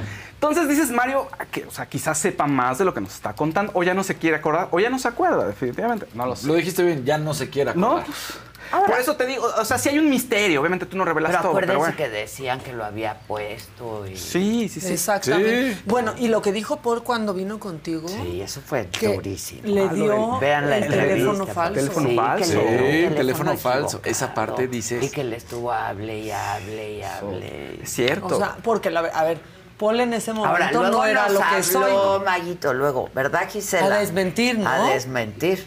Nos habló O y nos dijo que eso... Eh, Sal, pues. Te habló y te dijo. Eso no es real, ¿te dijo? te dijo, eso es mentira. Que eso no había pasado. Era muy chiquito cuando había publicado. Que seguro no se acuerda bien. No, pero. Sí, jugando, Pero que con, jugando con la edad, ¿no? Como diciéndole, Claro. no, él, él está mal porque era chiquito y Pero, no se acuerda. no, pero aparte jugando con la edad y el lugar que tenía en ese momento Paul, que era un hijo no reconocido, Sí, de una persona que murió intestada, Claro. ¿no? En donde sí necesitaba, dijo, o sea, se pues fue eso. que le dijo lo que tú lo que Claro. ocupes y Sí. le, le dio un teléfono que no que era. no era, sí me acuerdo de la entrevista. En fin, eh, a Un ver, Mario, amarillito. Sí. Senia Urich Sass son lo máximo y cómo no con la señora de la casa, que es una maravilla. No, hombre, muchas gracias. Una de las maravillas del mundo. Muchas gracias. Con Mayito el tema es que salen muchas preguntas por la cercanía y, y si realmente era o no tan cercano como dice. Entonces es, es un poco raro. A ver, igual estamos juzgando desde fuera, pero, Sí, pero sí. Pepe Cabello y Mario Besares dicen lo que les consta, ¿no? Y en- ellos no dicen, sí, el Señor de los Cielos puso dinero. Pepe Cabello dice, no, a ver, a mí el dinero que me llegaba, que yo estuve montando todo el changarro, llegó de una empresa, de Paco, como diciendo, pues yo no sé de dónde vino. O sea, a mí me lo dieron de la empresa y todo o el camino que yo conozco, pues es legal. Pero si el eh, Amado Carrillo fue ahí y se reunió con Paco, ¿no? Y le decía Paco el señor, es decir, se conocían de alguna manera y tuvieron contacto. Entonces ahí queda. Alfredo Dame es el que te dice, sí, este se prestó dinero y no sé qué. El otro no le consta, pero el otro estaba, ya no tiene nada que perder. ¿no? Ah, sí. Sí, ¿Quién lo va a desmentir? Claro, exacto. claro. Entonces, bueno, eh, ahora lo que sí desmintió Besares fue que no se le cayó en, el, en este video famosísimo de que se le cae algo cuando está hablando el Que no gallinazo. era cierto. Que no era cierto, que es una cajita de cerillos y cuenta la A mí historia. que no nos ande de la caja de rompiendo cerillos. nuestras ilusiones. A mí me gusta pensar que era Es una... una caja de series que tiene una Era una historia en un show en Tijuana, que es el que el teléfono de una chica que subió al escenario, una chica trans que subió al escenario y que quería con Paco, entonces como que Paco se dio cuenta y ya no quería nada con ella y le puntó el teléfono en la caja de cerillos y ese es lo que se le cae cuando está en el show y se lo da. Por eso Paco pone la cara así de, Ay, ¿qué onda con esto? ¿no? Ya, es lo que cuenta ahí. Está, está buenaza, está muy bien hecho, está muy bien contado. Pues, habrá que ver. Ay, a mí me da gusto Diego que se estén no haciendo es esos documentales garantía, la así. verdad. Sí, ¿eh? Sí. Es Muy, sí, gran Y documental. que cuiden el arte, tan, o sea, está padrísimo también. En todo todos eso. sentidos, en el Ajá. guion, el arte. Las y el- televisiones viejas. Marca, el material que consigues así de... Porque yo sé que Televisa es muy celoso con el material Sí, que comparte. claro. Muy. Pues, pero era para ellos. Bueno, pero es documental. para ellos. Pero, Pero- eso hace Osorno siempre. O sea, lo que sacó de material con Colosio. Colosio.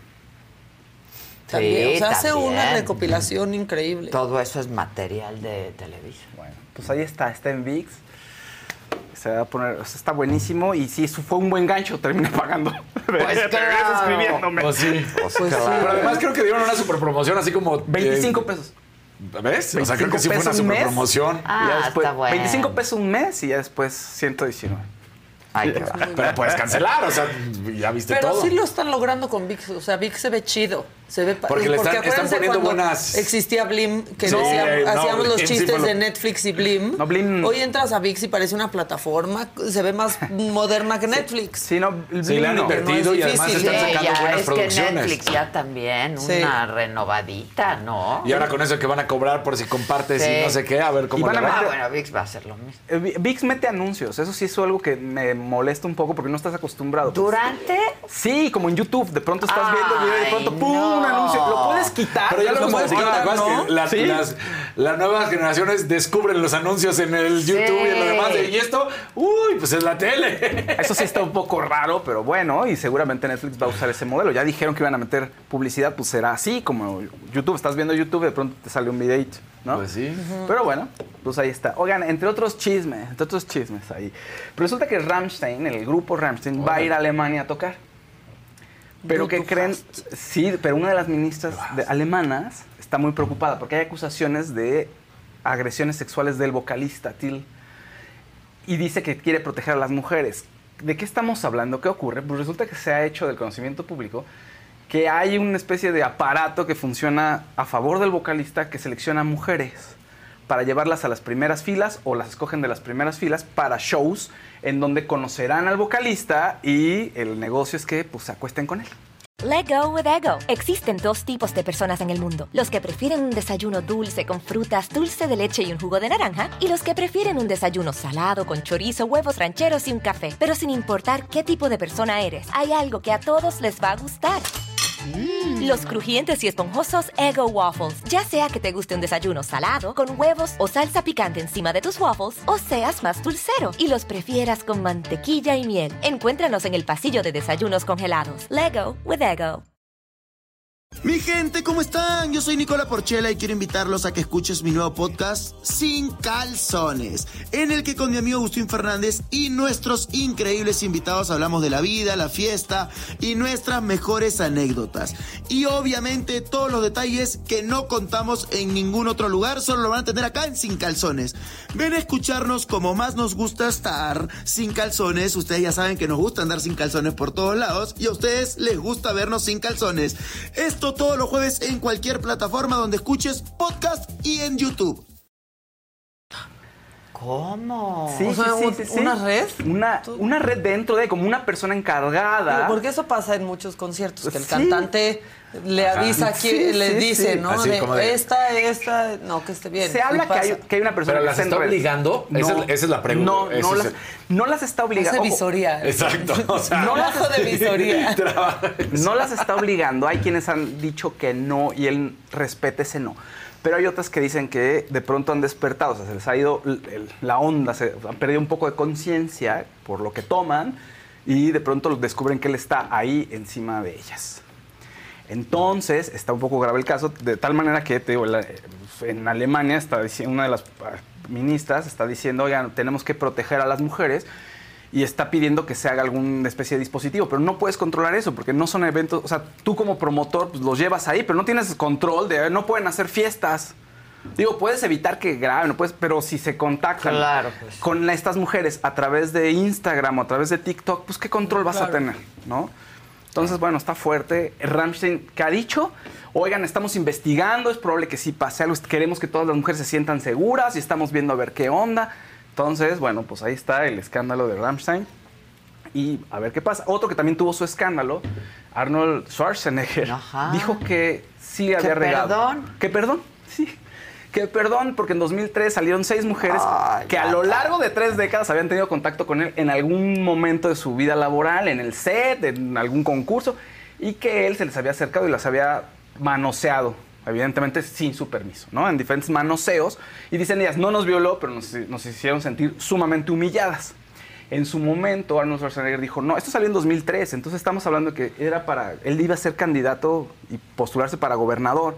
Entonces es un momento importante para él, reacciona de una manera pues, a la defensiva, negando todo, pero ahorita que va a salir su documental en Netflix y que hay una serie ahorita en Netflix, dice, sí, sí me equivoqué, una disculpa, reaccioné de una manera que no debía, o sea, estaba a la defensiva, pero estuvo mal lo que hice, ya sea mi yo de los 20 años, mi- el en cualquier momento, todo esto que hice estuvo muy mal.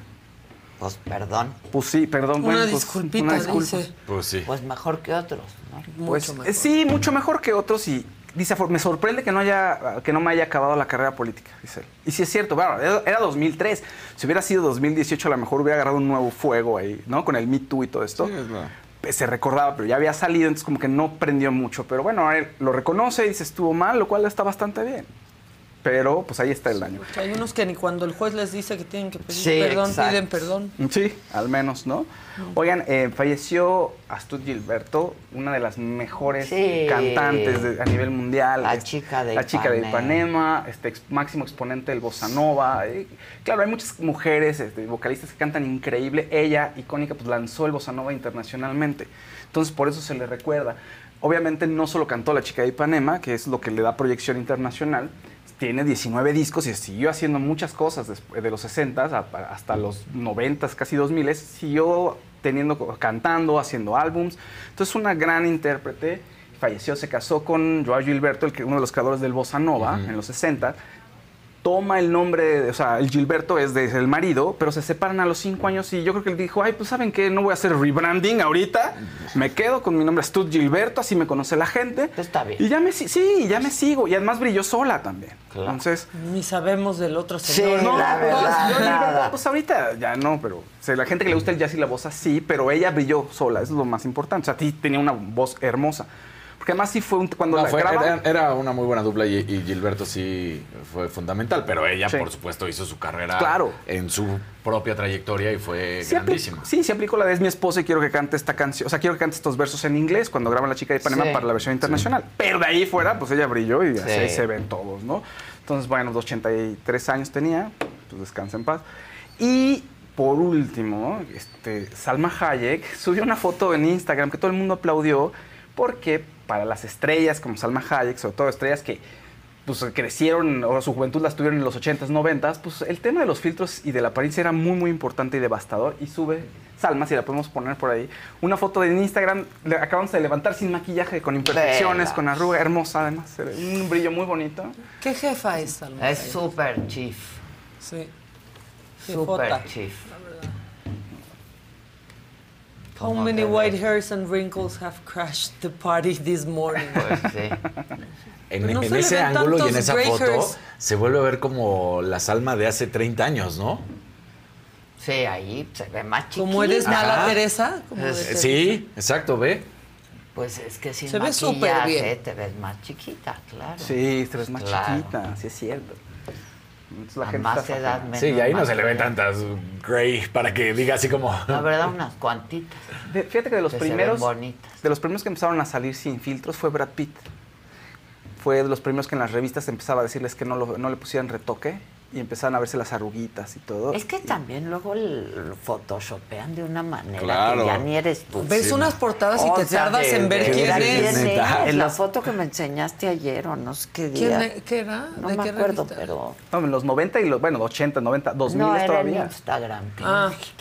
¿Quién, ¿Quién es? es? No, Luego es no que ya, parecía. amigas, en serio, después de tres filtros ya es disfraz, Lo apréndanselo, por favor. No reconoces, No, y la no gente reconoce. te conoce. Claro. Sí, no, no. de cera, claro. todas. Pero ahorita está cambiando. Y, sí, se re- o sea, estás más dispuesto a aceptar como las imperfecciones, ¿no? Pues ahorita. claro, ¿no? Pues o sea, que te puedas hacer tus arreglitos. Sí, Claro, sí. Claro. Pero... Pero de eso a que ya no tengan de- ni una arruga, ni pues, está cañón. No, ningún. Sí. Necesitas tener la edad de maca. Ay, para no tener ni un- no- y ponerte botox también, Oye, porque si no ya... Pero ¿qué? si el hombre lobo de Crepúsculo decía que se- ya se cansó, decía no podía vivir una vida normal, siempre con mis cuadritos, esto no, no podía Pues, comer nada. Sí, pobre. Pobre. pues las mujeres, terrible. Además, la ansiedad que te da, pues eso es- da pie a trastornos de la alimentación. Pero cada vez obviamente. están siendo más inteligentes esas mujeres Sí. Que tienen como capacidad de cambiar este Claro. la, la tendencia. O sea, ¿quién fue la que se quejó? ¿Carol G? Carol G, Carol. G que le mentó la madre una revista que le cambió la cara Es y el no cuerpo. todo se veía ella, sí. O sea, no soy así, nunca voy a ser así, no chinguen. Exacto. O sea, tampoco te se quieren pasen. hacer un favor y te dan te en la hacen fotos y te ponen ojos de canica. Nadie le brillan los ojos así. Uy, yo conozco. Ojos de canica, manita, ¿sí o no? Canica, así con, con de un Diana brillo. Salazar. De Diana- el de extraño Diana retorno de Diana Salazar.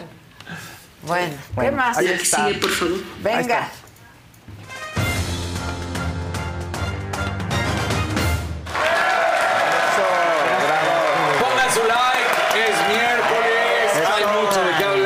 El chisme no termina. Antes de eso, Osvaldo Lebrija dice, ya no es una mano de gato, sino un zarpazo de tigre. Sí. Pues sí, pero que les cambia la cara completa. ¡Knockout! No. ¡Knockout! No- aplausos, aplausos para el juez Agustín Tello Espíndola. Yo ¡Maravilloso! Hasta me dan ganas de levantarme. Levántate, levántate. ¡Nos levantamos!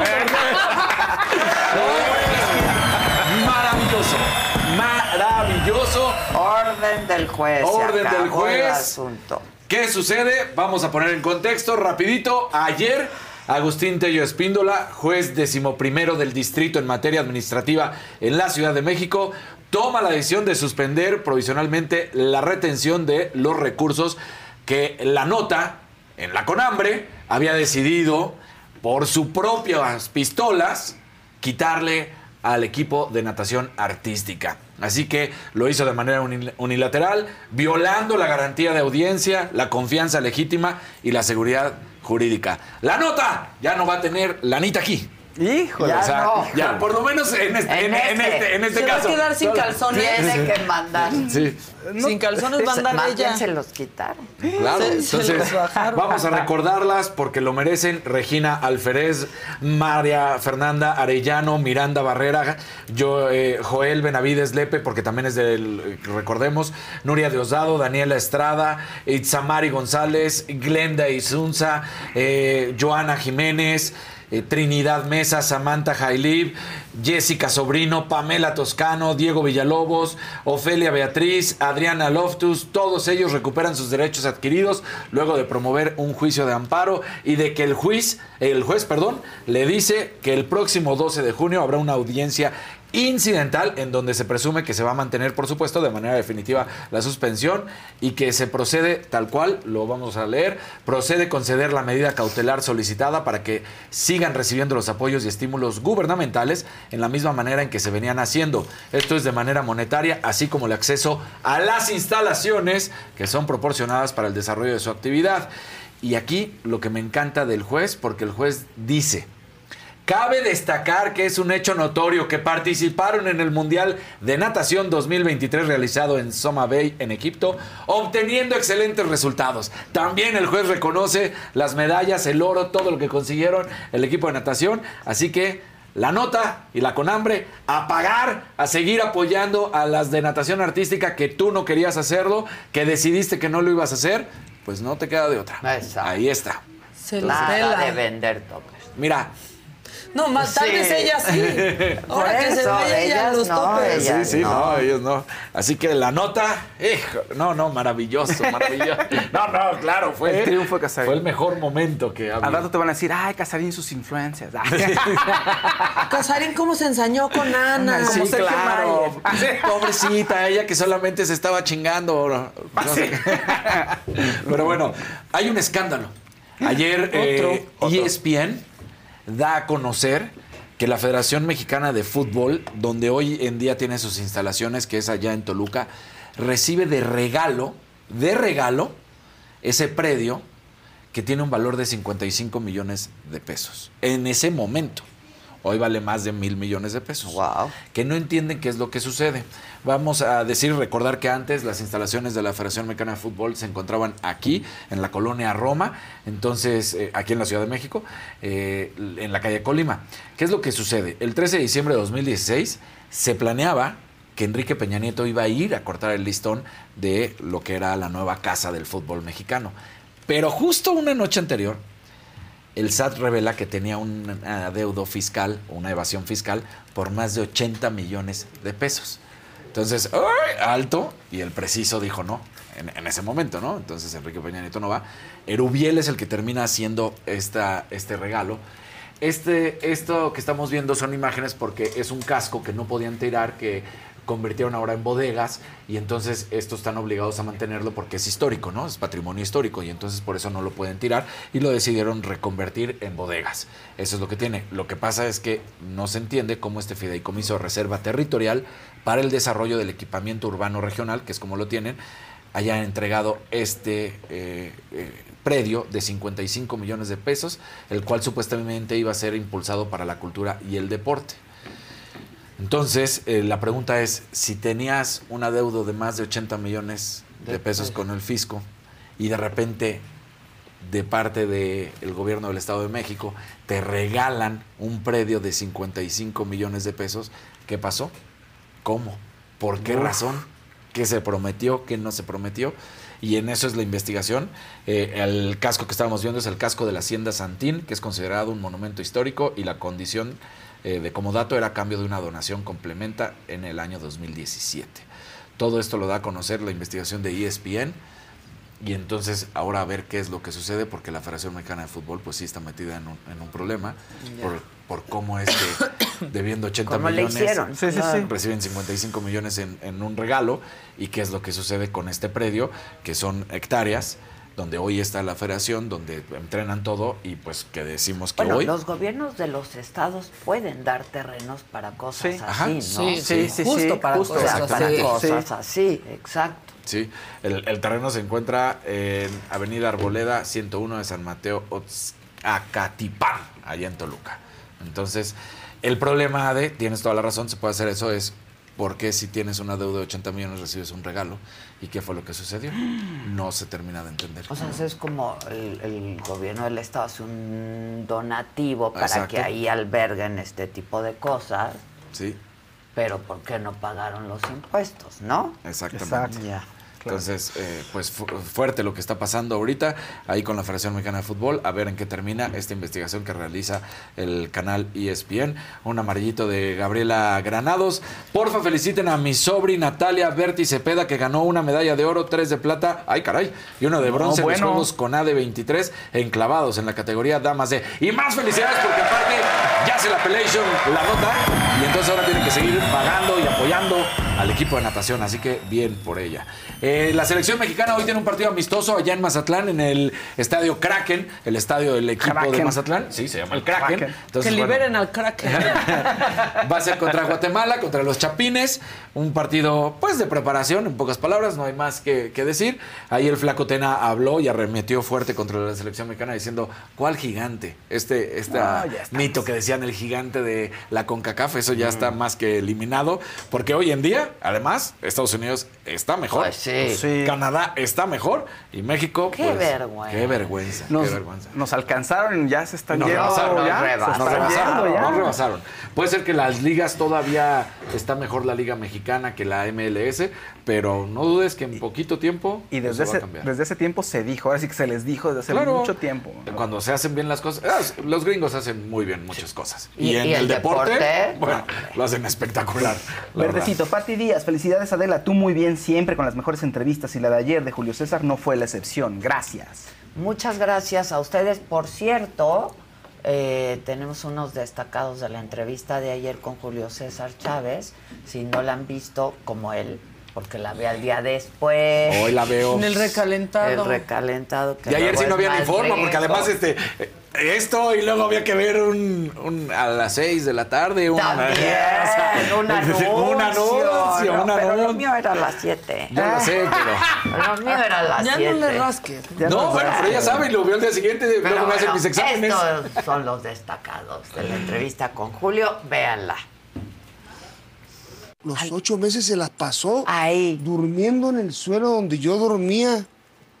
Sí, güey, se me casi me vienen las lágrimas, me viene todo. Dije, no, ahorita te voy a sacar, cabrón, ahorita te saco. Le dije, no, no, no, apáguese, aquí estoy bien.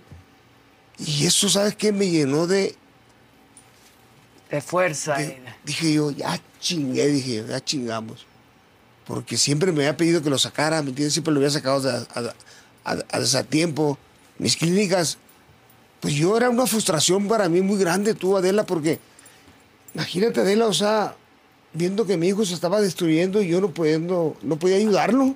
Aquí duermo, papá me dijo, no puede ser, dije, Me dieron ganas de llorar, hijo de su puta madre. Dije pero ¿cómo? Me te hablo con el pinche padre, no te saco. No, no, no, pa, no, ahora yo soy chaca aquí, dice, ahora yo soy. Dios mío. Yo cuando estaba ahí, Adela, decía yo, Dios mío, ¿qué hice, hijo de chingada madre, para... ¿Cómo es posible que yo, teniendo mi mansión afuera, hijo de su puta, teniendo todos esos pinches carros alegóricos, teniendo mi yate, mi avión privado, teniendo millones de dólares, yo esté aquí durmiendo con 120 cabrones en el suelo? No es posible. ¿A quién maté? ¿A quién robé? Hasta que le puse un 4, ¿me entiendes? ¿Cómo le hiciste? Pues se fue a entrenar, ¿me entiendes? Y, y le puse un 4 y... Bueno, dormí, me lo traje en un avión privado para, para Guadalajara. ¿Y cuando despertó? Despertó, a la madre, ¿dónde estoy? ¿Dónde estuvo mi padre? Ay, hijo de su puta madre. Lo que no puedo comprender, le digo, es que prefieras una pinche puta pastilla que tus hijos, cabrón, le digo. Porque yo le digo, yo... Bueno, tú preferías yo- el yo- perico. yo- bueno, sí, pero espérate, pero yo nunca abandoné a mis hijos. Yo nunca, yo, por más drogado que estaba, yo siempre buscaba a mis hijos. Si, si me lo quitaba la mujer, aunque yo tenía orden de aprehensión, orden de aprehensión, eh, de restricción y todo eso, yo iba a su casa y le tumbaba la puerta, ¿me entiendes? Y llegaba la patrulla y le decía, chinguen a su madre, hijos de la chingada, le decía yo, "U- ustedes cuidan a sus hijos, yo, yo cuido a los míos, hijos de su puta madre, ¿me entiendes? Y agarraba a mis hijos y les decía, a ver, hijo, ¿con quién se quiere estar? ¿Con su mamá o conmigo? Contigo, papá. Ya ven, hijo de su puta madre, ahora me tienen que matar si me lo quieren quitar, cabrones. Así era, ¿me entiendes? O sea, y ya cuando se- cuando se querían ir con su mamá, se iban con su mamá, ¿me entiendes? Pero ¿por qué el pinche juez me los iba a quitar? Oye, y Omar, bien, ¿verdad? Pues eh, bien a secas, ¿me entiendes? Ese cabrón tiene un problema de, de adicción al juego, ¿me entiendes? Ah, es ludópata. Ludópata es. Lo traigo en chinga ahorita. Ya se la canté también, ¿me entiendes? Que. Le digo, ya salió Julio, ahora vas tú, güey. Pues sí. En esta época, cu- cu- ¿cuánto estarías cobrando por una? Pues tiene unos 100 millones de dólares. Mira, Adela, si yo no hubiera caído en la selección, Adela, yo no hubiera sido el mejor peleador mexicano de todos los tiempos. Yo hubiera sido el mejor peleador de todos los tiempos. Yo hubiera llegado a más de 100 peleas invicto, Adela. Imagínate, Adela. Let go with ego. Existen dos tipos de personas en el mundo: los que prefieren un desayuno dulce con frutas, dulce de leche y un jugo de naranja, y los que prefieren un desayuno salado con chorizo, huevos rancheros y un café. Pero sin importar qué tipo de persona eres, hay algo que a todos les va a gustar. Los crujientes y esponjosos Ego Waffles. Ya sea que te guste un desayuno salado, con huevos o salsa picante encima de tus waffles, o seas más dulcero y los prefieras con mantequilla y miel. Encuéntranos en el pasillo de desayunos congelados. Lego with Ego. Mi gente, ¿cómo están? Yo soy Nicola Porchela y quiero invitarlos a que escuches mi nuevo podcast Sin Calzones, en el que con mi amigo Agustín Fernández y nuestros increíbles invitados hablamos de la vida, la fiesta y nuestras mejores anécdotas. Y obviamente todos los detalles que no contamos en ningún otro lugar, solo lo van a tener acá en Sin Calzones. Ven a escucharnos como más nos gusta estar sin calzones. Ustedes ya saben que nos gusta andar sin calzones por todos lados y a ustedes les gusta vernos sin calzones. Esto todos los jueves en cualquier plataforma donde escuches podcast y en YouTube. Las de coliflor. Pues se puso buena, ¿eh? Se, Se puso, puso buena. muy buena. Ya es viral la entrevista, ya es viral ¿Ya? que si No, le ofreció, no sé qué, que si le No, bueno, qué bueno. Véanla. Está también en podcast. Este, Ah, qué bueno. Por cierto, en los primeros lugares en Apple ya la vi. Solo con Adela, ahí lo pueden descargar. Si solo quieren audio, ahí está. Si quieren audio y video, aquí en la saga. Ok, en el canal de YouTube nada más que la gente luego pregunta. Ya ves que cambió un poquito la dinámica de cómo encontrar los videos en YouTube. Sí. Si le ponen ustedes, métanse al canal de la saga. Si le ponen videos, es el tercero que aparece, ¿vale? Ahí Para está. que la gente sepa. O sea, ahorita es el tercero. Está ahí, me lo van a O encontrar googleen directamente. solo con Adela, Sí. Julio César Chávez, y Ya. sí. ahí está, listo. Y ya junto a mí está el mejor dermatólogo de México, América Latina Sí, y el el, mundo. mundo. Pero, ¡Eso! pero aparte, especialista en oncología. O sea, eres todo, Javi. Fashionista. Javi todo, mucho de oncólogo. Todo, todo, todo. Y buen Hay que- hijo. Buen Bueno, hijo, sí. super fit. Sí, O sí. sea, Sí, creo que de las este, bases es la familia y que eso me Sí. gusta mucho de venir a este equipo de trabajo que también es como una familia, es una gran este, producción, que todos se preocupan por el bienestar del de al lado, que hay veces que la competencia mal entendida quieres ponerle la zancadilla a tu compañero en lugar de apoyarlo para que vaya creciendo. Y obviamente la familia de sangre, que este fin de semana tuve la oportunidad de estar en Torreón, en donde di Qué también padre. consulta y vi a mis padres, a mi abuela y pues te cargas de, de energía. Mis hermanos, sobrinos, todo el mundo. Y el día de hoy vamos a hablar un poquito de los pasos ideales en la rutina que todo mundo deberíamos de tener en la casa. Si me preguntaban por tres productos eh, básicos, sería en la mañana un suero con vitaminas, que generalmente puede tener vitamina C o vitamina E, y posteriormente tu filtro solar. Y en la noche lavarse la cara y ponerse algún producto con retinol. El retinol es la sustancia que se considera el gold estándar del rejuvenecimiento cutáneo. Y esto es porque es una molécula que desde 1971 fue aprobada por FDA para tratamientos de acné y de algunas enfermedades de la piel. Entonces es una molécula que ya tiene más de 50 años de estarse estudiando y que se ha ido evolucionando y se ha ido modificando. Y gracias a eso, pues ya el tener una piel rejuvenecida, pues es una realidad, independientemente de que alguien se pueda poner sus cariñitos con inyecciones, con máquinas, con otro tipo de procedimientos. Pero dentro de las cosas untadas, el retinol es de lo que mayormente ayuda a que las células se vayan manteniendo en un estado óptimo.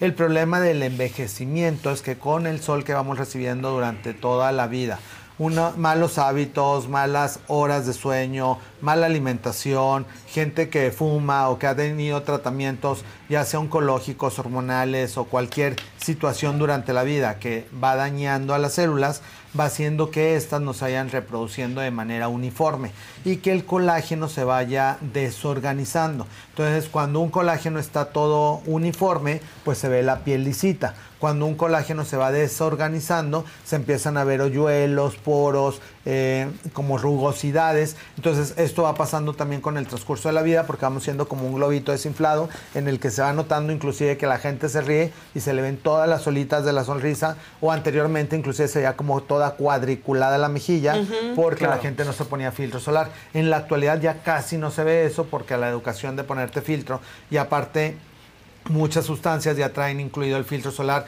muchos maquillajes ya traen filtro, muchos productos de la mañana traen filtro, la gente trata de exponerse menos al sol, entonces todo esto va ayudando a que la piel se vaya conservando. El retinol se encuentra en múltiples eh, sustancias como retinaldehído, adapaleno, tretinoína, isotretinoína, todas estas sustancias son derivadas de retinol y el retinol es derivado de la vitamina A. Entonces es una molécula en la cual no existe alergia ni existe rechazo por el organismo, pero lo que sí puede pasar es que se pueda irritar la piel porque es una sustancia fotosensibilizante. Por eso se debe aplicar durante la noche. Entonces, en gente que de repente dice, es que yo creo que me está haciendo daño el retinol porque me está quemando, no es que le está haciendo daño, es que se están aplicando mayor cantidad de la que deberían o les está dando demasiada luz durante la mañana o hay gente que por error se la aplica en la mañana, entonces de repente está toda chapeteada o toda roja porque hace un efecto peeling y se empiezan a quemar la piel.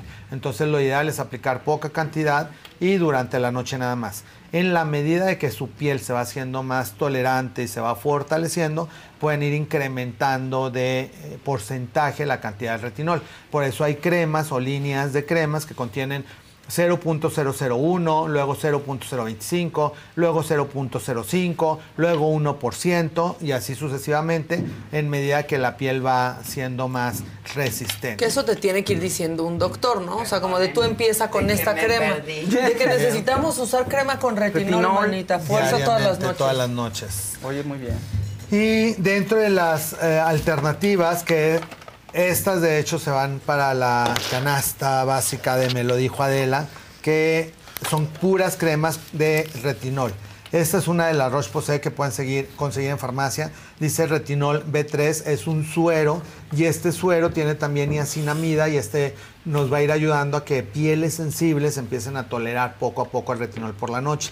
Eh, Hay retinoles especiales para párpados y retinoles especiales para las líneas del código de barras de, alrededor de la boca.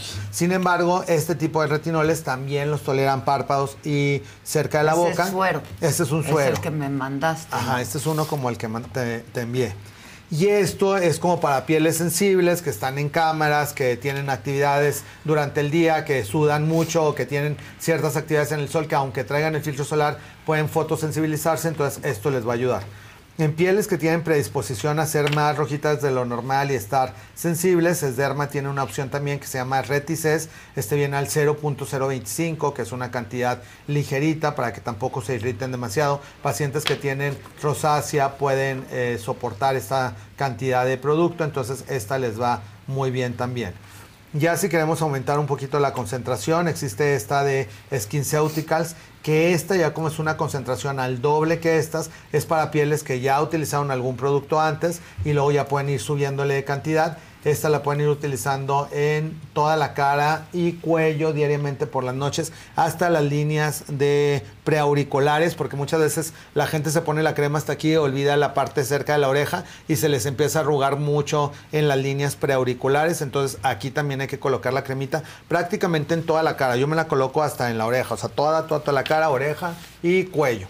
Y otro retinol es este Skin People, que este viene en crema. Entonces los retinoles pueden venir en sueros, en cremas, en, en geles. Este en crema ayuda también para pieles sensibles, es para cualquier tipo de piel, también se puede aplicar durante la noche, no irrita, también se puede tolerar perfectamente alrededor de la boca y se puede utilizar también en cuello y ve el escote. Entonces, dentro de la rutina diaria, utilizar algún derivado de retinol en las noches es muy conveniente para que las células se vayan regenerando y nos vaya ayudando a que la piel se mantenga en un estado óptimo, además de que los retinoles como beneficio secundario, independientemente de la calidad de la piel y las arrugas, también ayudan a regular la concentración de grasa, que un problema en México es que el 80% de la gente tenemos la piel demasiado grasosa y se van abriendo los poros con los años y esto nos va a ayudar a mantener el poro cerrado. Y otra de las características que se benefician también es que va ayudando la regulación de los queratinocitos, que es las células que nos ayudan a proteger la piel de otro tipo de enfermedades como virus, bacterias, hongos, que también con el transcurso de los años se van haciendo como verruguitas de grasa o se pueden adquirir otro tipo de enfermedades. Y si la piel está sana, pues nos va a ayudar a que se defienda de cualquier otro tipo de enfermedad. Híjole. Así que, sí, a todo lo que hay que hacer. Es que ahorita llegó y me dijo, usa retinol y yo, no. Yo, yo hoy por la- tantas luces y tanta cosa y tanto calor ayer, tengo los Claro. ojos destruidos. O sea, destruidos. Sí, Acá. hay gente que, que los ojos, por la cantidad de parpadeo y por las lágrimas también, y el tipo de maquillaje y las luces, Ayer hace que se vaya secando. Sí, sí. Se va secando demasiado la piel ¿Cómo porque lo arreglo? Pero para ahorita. con humectantes, o sea, puros humectantes, ¿Una incapacitarte gotita? una semana de que no te den ¡No ninguna luz. puedo! Como vampiro así No de puedo, cero, cero, a cero, luz. Sí, una disculpita, este, andaba acá clavado. Se está anunciando, se está haciendo prácticamente oficial que Messi llega al Inter de Miami. Ah. Que Lionel Messi llega al Inter de Miami. Ya no ya se todo el mundo está manejando la información. ¿Qué es lo que sucede? Que era la apuesta que, que dicen es que eh, Lionel Messi llega al Inter de Miami ya para la siguiente temporada y hará lo que en su momento hizo Beckham. No sé si se acuerdan que Beckham estaba en la MLS con el Galaxy, pero se fue a jugar luego con el Paris Saint Germain y luego con el Milán. Entonces que supuestamente sería algo así por los tiempos que van descoordinados de la temporada. Entonces se iría al Inter de Miami, pero lo prestarían para ir a jugar al Barcelona. Ah. Mira, muy bien, de Muy bien. Le salió redondo. Redonda la pelotita.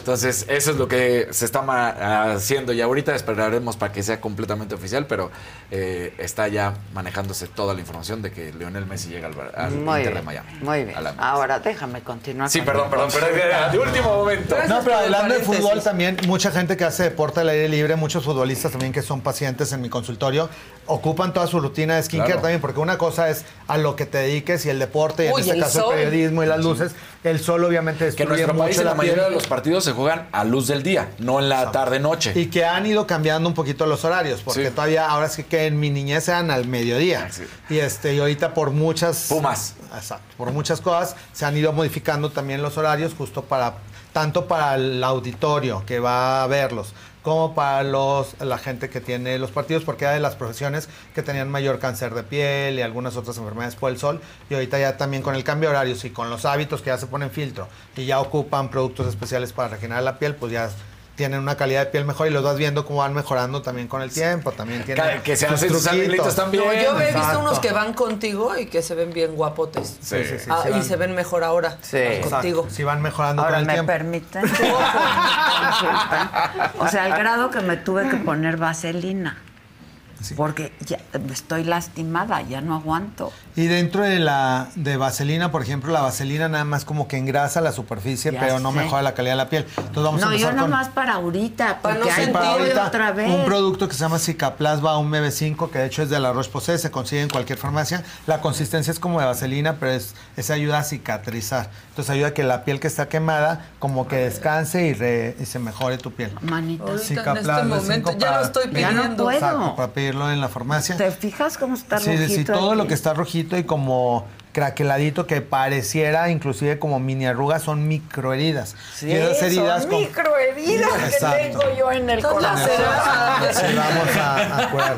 Oye, Bien. Javi, ahora, yo por ejemplo he utilizado este, tú me lo diste en la última consulta, el de vitamina C, que también luego la gente igual le dice, ay, pero me brilla, pues porque también la vitamina C, ¿no? O sea, hace Claro. que, que estés, pues, eh, y a mí me pasa que me empezó a arder al principio.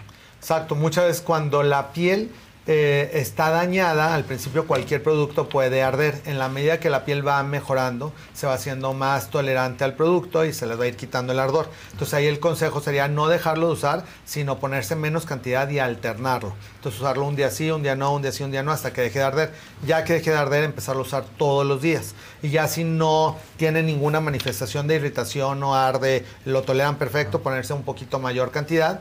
Y cuando se acabe el producto pueden cambiarlo por uno de mayor concentración para que la piel siga mejorando. Oye, aquí un verdecito. Dice, buenos días Javi, acá en Estados Unidos no encuentro Uredin 20, solo el de 10. ¿Hay otra opción que pueda buscar para los granitos de mis brazos? Dicen Ureadin. Sí. Ureadin, perdón. Este, debe de haber muchas cremas como CeraVe, Eucerin. Esta de Ureadin es española, entonces yo creo que no se consiguen todas las presentaciones en Estados Unidos, pero si no cualquier marca que encuentren en CVS, en Walgreens, que diga urea al 20%, entonces más bien busquen ahí en el área de las cremas corporales, urea al 20%, la marca que consigas, esa te puede ayudar, aplicarla en todos los brazos en la mañana y en la noche, y eso va a ayudar que la piel de gallina se vaya alisando y que no tengas la queratosis pilar. Javi, perdón, una consulta de la jefa es esta, la que necesitamos, Cicaplast. Eh, De esta, esta, Sí. ¿Sí? Nada más en crema, porque ese es gel. Gel en crema. ok, perfecto. Y me la puedo poner ahorita y ya voy Ahorita. a que me maquilla. Exacto. Te la pones primero como si fuera tu base Ok. y te esperas unos dos minutitos a que se absorba y luego ya te ponen maquillar. Ok. Es que ayer acabé muy lastimada. Ha estado muy difícil. No, no, no de eso. Muy bien, no muy de eso. no. Cicaplas, amiga, Cicaplas. Qué presumida, qué presumida. Oye, cuéntame. Sí, qué presumida, muy bien. Hasta los párpados se le irritaron. ¿no? La verdad, Yo, yo Mira, me la quedé son- que pero la sonrisa, pero mira, pero la sonrisa de ella. Esa. Yo, yo hace rato que no termino así. Pero Ah, hay que hay juntarse que exacto, hay que conmigo, Ya, una y eso que veo to- y eso que veo todos tus posts de ¡Qué consejos. estúpida eres! Ya está. Mira, manito, te lo no hasta lloraba yo ayer ya. Eso, eso. No, no, no. No, no. Sí. Pero ahorita con, el, con la cremita se te va a quitar la irritación y ya. Regresa Eso, todo a estado original. Eso, Me bravo, qué Sí. orgullo. Ay, qué idiota. Bueno, conste porque hoy tengo sesión muy larga. Entonces, Muy bien. de que no, No, muy bien, muy bien. No, no, no, sí. Dichosa, dichosa la Sí, jefa. sí, bien, bien, Entonces, bien. Sí, pero También. también, el cicaplas sirve para eso, para evitar irritaciones. en cualquier parte, sí, en cualquier rosadura, cualquier parte del cuerpecito que se esté dañando, se lo pueden aplicar. Oye, ay, Magda ay, Márquez dice, ¿la vitamina C es para el día? ¿No mancha la cara? No, no, esa es una, un mito, muy buena pregunta, porque la gente cree que la vitamina C te fotosensibiliza como si te cae algún cítrico. Entonces ahí la confusión es que la naranja, la piña, cualquier cítrico que te caiga en la piel te va a manchar. Pero la vitamina C que ya viene liofilizada y que viene en productos especiales, al contrario, te ayuda como antioxidante de día para protegerte la piel de las radiaciones. Entonces te ocupas primero tu vitamina C en la mañana y luego tu filtro solar. Hay un amarillito no, para no, ti no, también. No te mancha, te va a ayudar a proteger la piel. Un, un sticker de Carolina, un pero ¿no? y la amarillita. pregunta, ¿no? Ajá, de Beth Méndez. Javi, por favor, mi hijo practica físico-constructivismo. Se le han formado estrías en el área de la axila. ¿Cómo puede reducir las cicatrices? Mil gracias. Las estrías están formándose porque al extenderse demasiado la piel, entonces se pueden producir en el abdomen, principalmente en los brazos, algunas personas en la espalda que, cuando hacen físico-constructivismo o algún deporte en el que aumenten de masa muscular, que se aplican ahí en la noche retagnil crema al 0.025, que de hecho es un retinol también que ayuda a regenerar la piel, en todas las estrías en la noche y en la mañana hidratante diario de la crema que quieran, Eucerin, Lubriderm, este, eh, cualquier marca, pero en la mañana hidratante y en la noche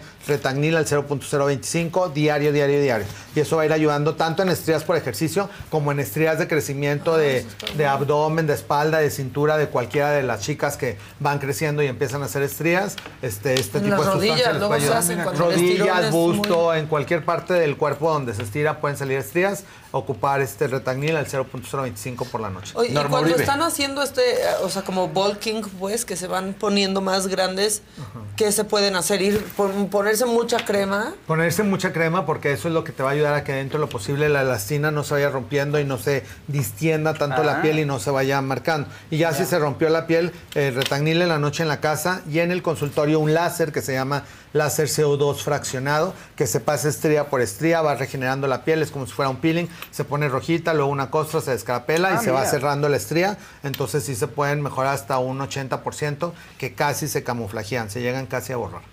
Norma Uribe dice, Adela, qué envidia de la buena. Ya cállense. ya cállense también. Una ganadora. Es una ganadora. Es una ganadora. ¡Qué brillo! Exacto. Y los ojos jodidos. Unas por otras. Exacto. Exacto. o sea, Pero mira, el balance es el bueno, es el positivo. Ayer. Muy bien. Del Ah, muy bien. Muy bien. Pues no, no, no. Entonces con, con la cremita lo vamos a, a poder ya la pediste. mejorar. Solo hay gel. Pues se puede Pues con gel. gel, sí. Pues eso. ¿Quieres con gel? Eso ya. También. También, para que, para que no se lastime la piel, sea más fácil la preparación De de la veras, piel. ya vámonos. ¿Ya viste qué padre la chamarra del Se la chulé Sí, muchas llegó. gracias. Está padrísimo. Está bien padre. ¿También es no name? También. Dios No, mío, pues sí bueno, está bien ese padre. no name que no me han recomendado ni uno ni otro par Es de, que ya- ya te vamos a par de, De los Lo que sé es que ya tienen tienda Par de física. dos. Ya. A ver, Un último ¿quién? colorcito para Javi, verdecito. Javi, ¿qué recomiendas para cocineros que pasamos horas expuestas al calor con problemas alrededor de los ojos, como la señora de la casa? Pues justo ese tipo de productos les va a ayudar mucho. Cicaplas eh, Baum BB5, que viene en crema o viene en gel, cualquiera de los dos que consigan, aplicárselo diariamente en la mañana y en la noche, porque efectivamente el calor en gente que está mucho tiempo en las cocinas eh, da un efecto muy similar a una quemadura superficial por luces o por sol. Entonces eso va haciendo que también haya como una cocción del tejido superficial y que después se vayan formando como mini costras que pueden eh, conllevar a mini heridas. Y esas heridas con cualquier otro producto que se los pongan les va a arder. Entonces muchas veces me escriben, es que todo lo que me pongo me arda o me irrita, pero es porque ya está lastimada la piel. Entonces Sí. primero utilizar este tipo de cicatrizante, Cicaplasma un BB5 en la mañana y en la noche diario. Y ya que no te arda ni nada, pues colocar arriba del Cicaplas algún contorno de ojos. Porque la mayoría de contorno de ojos tienen algún otro tipo de sustancias o antioxidantes que ayudan a mejorar la piel. Pero si ya está lastimada la piel, no te ayuda a que vaya cicatrizando. Entonces primero regenerarla y luego ya utilizar algún contorno de ojos antiarrugas. Let go with ego. Existen dos tipos de personas en el mundo: los que prefieren un desayuno dulce con frutas, dulce de leche y un jugo de naranja, y los que prefieren un desayuno salado con chorizo, huevos rancheros y un café. Pero sin importar qué tipo de persona eres, hay algo que a todos les va a gustar. Los crujientes y esponjosos Ego Waffles. Ya sea que te guste un desayuno salado, con huevos o salsa picante encima de tus waffles, o seas más dulcero y los prefieras con mantequilla y miel. Encuéntranos en el pasillo de desayunos congelados. Lego with Ego. Mi gente, ¿cómo están? Yo soy Nicola Porchela y quiero invitarlos a que escuches mi nuevo podcast Sin Calzones, en el que con mi amigo Agustín Fernández y nuestros increíbles invitados hablamos de la vida, la fiesta y nuestras mejores anécdotas. Y obviamente todos los detalles que no contamos en ningún otro lugar, solo lo van a tener acá en Sin Calzones. Ven a escucharnos como más nos gusta estar sin calzones. Ustedes ya saben que nos gusta andar sin calzones por todos lados y a ustedes les gusta vernos sin calzones. Esto todos los jueves en cualquier plataforma donde escuches podcast y en YouTube. ¿Ya? Ok, ya.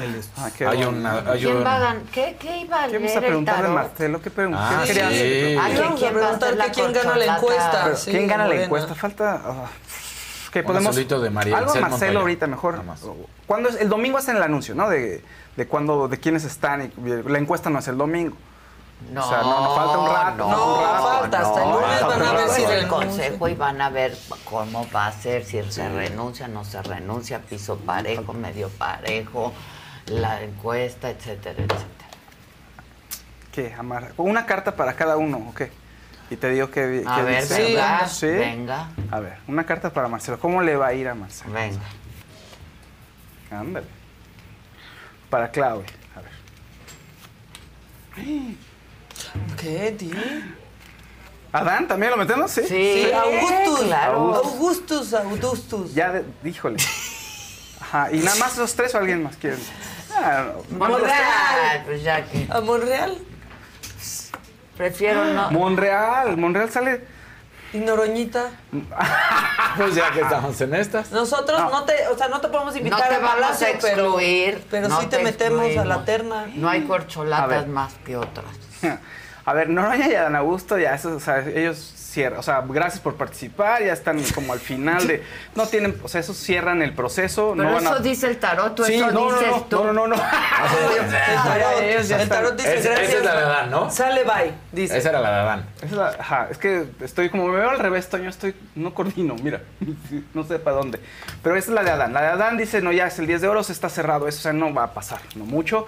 Noroña tampoco, la rueda de la fortuna, no, o sea, ya, adiós. Ellos están cerrando su proceso y su proceso político también. Ah, no, no renuncien, entonces No, no, no, no, cobrar la no, quincena. No, Su dieta. alarguen, alarguen. No, bueno, acuérdate que Monreal CDMX. Ok, Sí, luego. Eh, Monreal, Mon- Monreal aparece como un gran aliado, o sea, pero No, Monreal ya no. No, No, era sí, ya y no. Adán, Ah, nos tiramos. es Monreal, es aparece como un gran aliado. es- Y es él, de los ojos. me básicamente, básicamente, si quieres las muestras. básicamente si Monreal, con quien se junte Monreal, o sea, le va a ayudar a ganar. O sea, básicamente, o sea, eso él va a tener gran es influencia y gran poder. O sea, no queda fuera, no queda dentro de los candidatos, pero no queda Ah, fuera de la jugada. Monreal en bikini. Este es Monreal. Híjole. Claudia, Claudia. pues el sol. El sol, la Claudia sale, eh, o sea, ¿Sale para prácticamente todos? el sol sale para Claudia, es decir, va a quedar Claudia.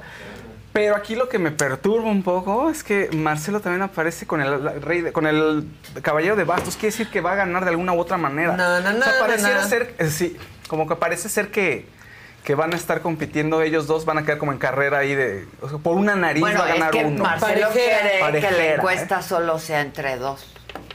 Entonces van a quedar parejeramente. Que haya una pareja. A ver, pregúntale a tu tarot. Si la encuesta es entre ellos dos, ¿quién gana? Ah, se pone buena. Na, na, na, na, na. Na, na, na. Híjole.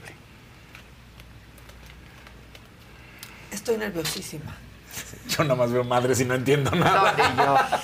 ¿Quién Pero es veo quién? mucha espada o así. Claudia, Claudia, Claudia, ahorita Claudia. Claudia tiene, está muy cerrado, está muy, muy cerrado, digamos, como que hay un caminito que todavía no se construye bien, pero Claudia tiene mayor probabilidad de que quede soli, o sea, que gane la encuesta y que quede. Tiene que negociar, o sea, aparece el 2 de oros, tiene que negociar y platicar y conseguir muchos aliados y ella queda. Pero de- va a depender mucho su capacidad para la estrategia y para reunir gente a su alrededor. Entonces, si, si Monreal se pasa para acá, lo Ah, con ella. No, porque es No, con Monreal. Marcelo, sí, iría con No. Marcelo. Híjole, Marcelo. Monreal. Marcelo. Marcelo tiene que irse de. Ahí. O sea, Marcelo, tiene- escucha nuestro pitonizo. Marcelo tiene que irse. Vete. O sea, si, lo, si logra romper y que le valga un poco las formas, sí, con- o sea, va por la grande y rompe con toda expectativa y es O sea, triunfa, cañón. Pero, pero no se ve que se ve que todavía guarda la forma, como que está amarradón en cuanto a eso. Es que No le hicieron amarre. Bueno, es que es demasiado pronto. Bueno, muchachos, gracias. Que No, tengan un buen gusto. día. Gracias, Te quiero con todo mi Igualmente. corazón. Qué bueno que me agarraste de bajada. No volverá Y a ocurrir. ayer, No, oye, no sé qué, no sé qué grupo me es más divertido, si el tuyo y el de Maca o el de Casarín con Ilán, pero creo que el de El ustedes. nuestro. Ay, ¿quién nomás hablando Ay, de, de golf golf. y de tonterías? Ay, por favor. ¿Quién es mejor, Brad Pitt o Tom Cruise? Ay. Y los dos, oye, los dos contestan al mismo tiempo y se completan las frases y se abrazan. Ay, me hubiera casado contigo, yo también. Exacto. Así fue. Que tengan un buen día. Hoy, ¿qué pasa hoy? A las 5 de la tarde, tiro directo, no se les olvide. Tendremos todo lo que está sucediendo, por supuesto, en la selección mexicana, porque hoy es el amistoso entre México y Guatemala. Ya están. Sale. Gracias, Listos. Javi. No, te amamos. ¿Dónde te seguimos? Arroba Javier Derma en todas las redes. Vamos a empezar a hacer ya la super canasta, me lo dijo Adela, para próximamente tener alguna dinámica y vamos a checar con la producción cómo vamos a hacer la dinámica para el Día del Padre, que se va a hacer de manera diferente, para que alguno de los papás eh, se ganen algún premio, ya sea que les enviamos algún kit de productos o si viven en la Ciudad de México, que se pueda hacer algún procedimiento en la clínica. Ya están. Buenísimo. Que tengan un buen día. Nos vemos mañana, 9 de la mañana. Casarín los espera esta tarde. Gracias.